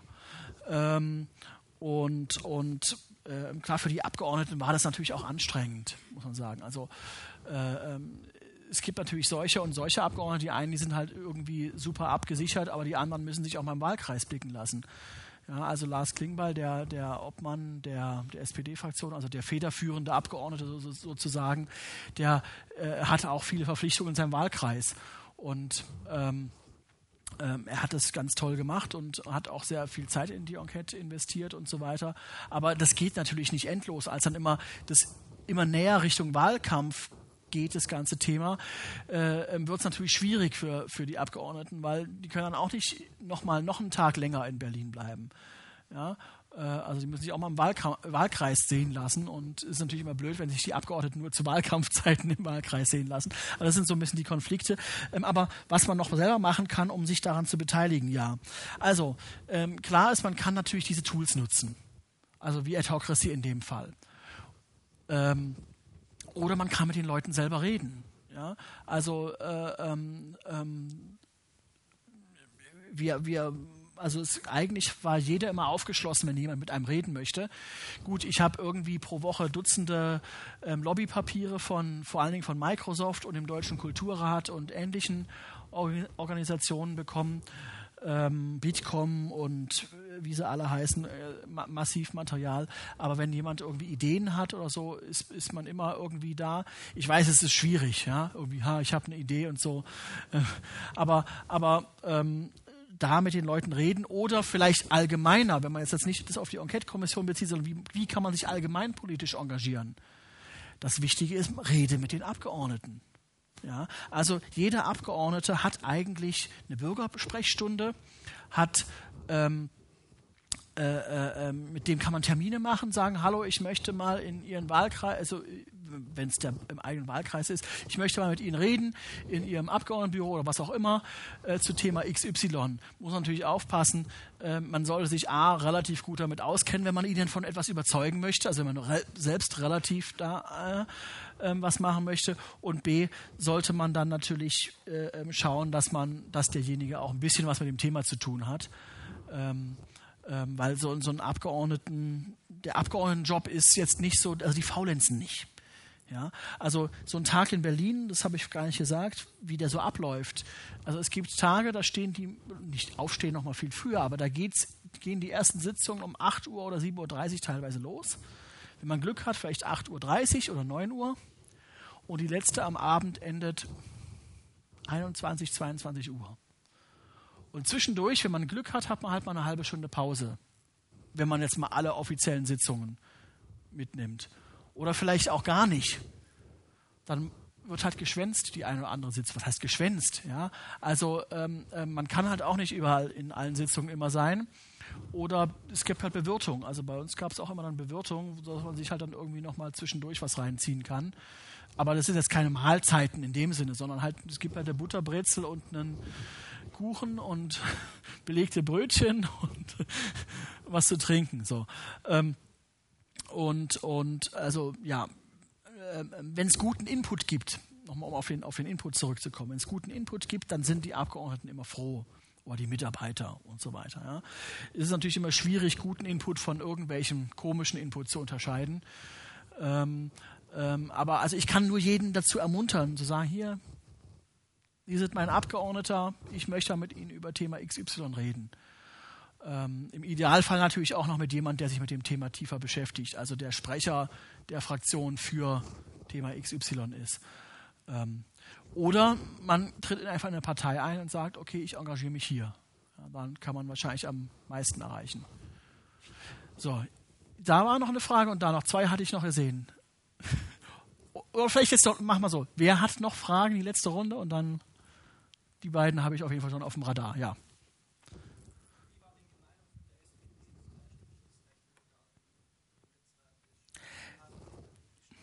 Also die Meinung der SPD-Bundestagsfraktion zum Leistungsschutzrecht ist, ist eine Katastrophe, muss man ablehnen. Ähm, und äh, das Ganze wurde wirklich äh, von, von allen Netzpolitikern getragen. Brigitte Zypries, die äh, ähm, auch in der, in der Enquete als, äh, ich glaube, stellvertretendes Mitglied war, hat sich auch sehr stark dafür eingesetzt, dass äh, ähm, gegen das Leistungsschutzrecht die Fraktion stimmt. Der Lars Klingbeil, der der netzpolitische Sprecher der Bundestagsfraktion, hat sich sehr stark dafür eingesetzt. Ähm, es ist nicht am Bundestag gescheitert in der SPD, die haben dagegen gestimmt. Ähm, man, muss, man muss dazu ein bisschen sehen, woran, also ja, es ist gescheitert an den Ländern, also nein, umgekehrt. Die Länder haben eigentlich keine Möglichkeit, das Leistungsschutzrecht zu stoppen, sondern es ist ein Gesetz, wo der Bund die Kompetenz hat ähm, aber der Bundesrat hat immer die Möglichkeit, gegen solche Gesetze, den, bei, bei solchen Gesetzen den Vermittlungsausschuss anzurufen. Also das heißt, Sie müssen nicht nur sagen, nein, wir wollen das Gesetz nicht, sondern Sie müssen sagen, wir wollen auch den Vermittlungsausschuss anrufen und da Alternativen oder was auch immer diskutieren. So. Und daran ist es letztendlich gescheitert, dass Hamburg und Nordrhein-Westfalen eben nicht dafür gestimmt haben, den Vermittlungsausschuss anzurufen. Das hätte zwar keine Ablehnung zur Folge gehabt, aber hätte eine Verzögerung von dem Gesetz zur Folge gehabt und möglicherweise, möglicherweise wäre die Verzögerung lang genug gewesen, dass es erst nach der Wahl dann weitergeht. Und dann gilt das sogenannte Diskontinuitätsprinzip. Das heißt, alle Sachen, die nicht vor der Wahl endgültig vom alten Bundestag äh, ähm, äh, komplett verabschiedet sind, die verfallen und müssen halt neu gemacht werden. Weil der Bundestag ist ja eh in einer neuen Zusammensetzung und so weiter. Es hätte, also es wäre halt so gewesen, wenn der Bundesrat hätte äh, mehrheitlich den Vermittlungsausschuss anrufen können und dann wäre es da zu einem Ergebnis gekommen oder was auch immer. Ähm, und diese Empfehlung hätte dann halt irgendwie gelautet, was weiß ich, keine Ahnung. Und dann kann der Bundestag wiederum das überstimmen. Also das nur zum Hintergrund, wie das Ganze funktioniert.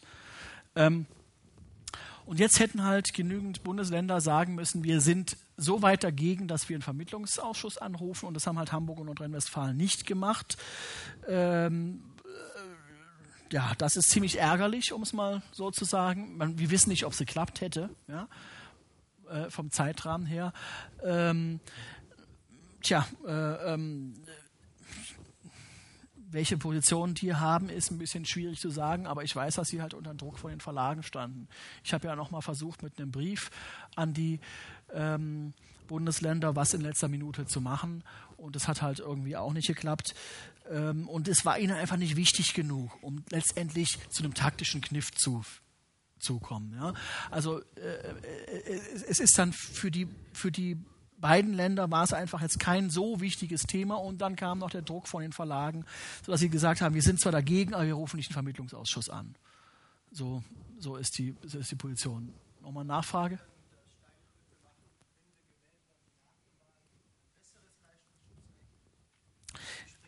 warum Steinbrück sagt, dass wir nachher Wahlen ein besseres Leistungsschutzrecht machen. Naja, das ist äh, ähm, äh, mit besser meint er in dieser Form war mit dieser Aussage gemeint, dass ein Leistungsschutzrecht, was eben nicht die ganzen, also nein, kein Leistungsschutz, also andersrum gesagt, ähm, ist ein bisschen schwierig zu erklären. Ähm, es ist damit gemeint, wir erkennen an, dass die Verleger in gewissen speziellen Konstellationen Probleme sehen, ihre Rechte durchzusetzen. Für diese speziellen Fälle erleichtern wir es ihnen, ihre sowieso schon vorhandenen Rechte durchzusetzen. Sprich, es geht nur darum, wenn andere Dienste komplette Volltexte von Zeitungen, Zeitungsartikeln übernehmen, dann ist es im Augenblick so, dass die Verlage einzeln nachweisen müssen, dass sie alle Rechte an diesem Artikel haben. Und gemeint ist mit dieser Aussage von Steinbrück, so ist es zumindest mein letzter Stand der Dinge, dass man, und so ist auch Beschlusslage von, von, der, von, von der Bundestagsfraktion und Netzpolitik-Arbeitsgruppe, dass man ähm, sagt, okay, wir machen eine Vermutungsregel. Das, was in der Zeitung war, daran hat der, Zeitungs, das, der Zeitungsverlag auch entsprechend die Rechte und kann dann jemand, der das Ding komplett übernimmt, äh, auch entsprechend rechtlich dagegen vorgehen. So, das ist, ist bisschen kompliziert, ja, aber ähm, das ist eigentlich damit gemeint. Ähm, und, und das wäre im Wesentlichen nicht schlimm. Ja. Es wäre aber auch nicht das, was die Verlage sich wünschen. Ja, die wollen einfach irgendwie Kohle von Google und noch ein paar andere Sachen. Und vor allen Dingen wollen sie, dass sie die Verhandlungsposition der Journalisten schwächen. Das ist ja auch noch ein wichtiges Element äh, in der gesamten Diskussion. Und äh, das ist da eigentlich nicht mit drin. Aber die Formulierung von ihm war da sehr unglücklich. Das war einfach irgendwie eine Pressemeldung, die dann da irgendwie an dem Tag, als die Entscheidung gefallen ist, dass die, da, oder an dem Tag, an dem NRW und Hamburg gesagt haben, wir werden nicht den Vermittlungsausschuss anrufen, äh, ähm, naja, dann, dann ist das da entsprechend halt ähm, so kommuniziert worden und ich glaube, die, die Aussage war ein bisschen ungeschickt. Aber so wie man es schlecht interpretieren kann, war es eigentlich nicht gemeint. Das Problem ist, wir wissen trotzdem nicht, was in der nächsten Legislaturperiode passiert. Selbst angenommen, die SPD würde im, sehr unwahrscheinlich, aber die absolute Mehrheit erreichen. Ja? Also äh, es kann natürlich immer alles Mögliche passieren und es kommt immer darauf an, äh, wie gut dann die entsprechenden Leute informiert werden, welche Probleme es mit dem Leistungsschutzrecht gibt. Ähm, ähm, aber eigentlich ist der aktuelle Stand der SPD-Bundestagsfraktion gegen diese Form von ähm, Spezialgesetz. So, lange Rede, aber ja, manche Sachen sind eben kompliziert. Und da hinten war noch eins. Ja?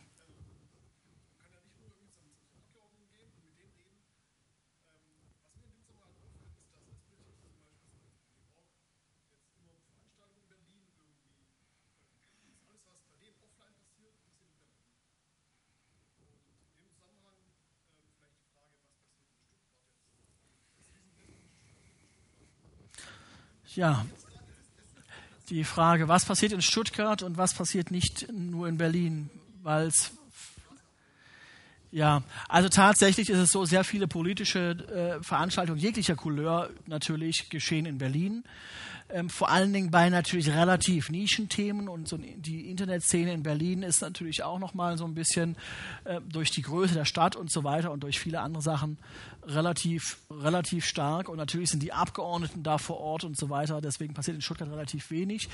Es gab mal das netzpolitische Bier Stuttgart. Äh, ähm, ich glaube aber, ich habe, ich war, ich glaube einmal gab es es bisher. äh, also da hat man sich halt einfach zum, zum Art Stammtisch getroffen. Ähm, äh? Genau, es wäre ein Anfang, ja. Also ich denke, es liegt einfach an uns allen, ja, da entsprechend was zu machen. Äh, ähm, das, das könnte man wieder auf, aufwärmen sozusagen. Also es gibt ja auch hier ein paar Interessierte. Ähm, das Skurrile ist ja, ich, ich kenne in Stuttgart zum Beispiel von der SPD so gut wie überhaupt keinen. Also in der Zwischenzeit den Vorsitzenden kenne ich, aber auch nur durch Zufall, weil wir mal zusammen Zug gefahren sind. Ähm, ähm, und dann irgendwie bei ein paar Veranstaltungen trifft man sich und sagt mal Hallo. Aber ansonsten kenne ich von den Stuttgartern so gut wie kaum einen. Ich kenne halt die Berliner Hansels, ne, weil ich da halt dann rumgehangen bin. Und äh, ähm, ähm, ja, so ähnlich geht es natürlich an vielen anderen. Also wichtig wäre natürlich, solche Themen auch einfach in die Breite zu tragen, in die einzelnen Städte zu tragen. Ähm, ähm, ja, ich denke, da, da ist jeder Versuch, irgendwie das alles nochmal ein bisschen auszuweiten, äh, hilfreich. Also, ja, es ist eine gute Idee. Ich will nochmal gucken, was man mit dem netzpolitischen Bier Stuttgart macht. Ob man das nicht ähm, wieder mal aufwärmt. Also ich meine, die Stuttgarter Pearl Community schafft es ja auch, vielleicht nicht immer, aber meistens sich jeden Monat zu treffen. Und ähm, ähm, vielleicht schafft man das ja auch irgendwie netzpolitisch, sich mal irgendwie einmal im Monat, alle zwei Monate ein paar Leute zu treffen. Wäre sicherlich nicht schlecht. Ja. Okay. Alle platt. Wahrscheinlich werden wir auch bald rausgeschmissen hier.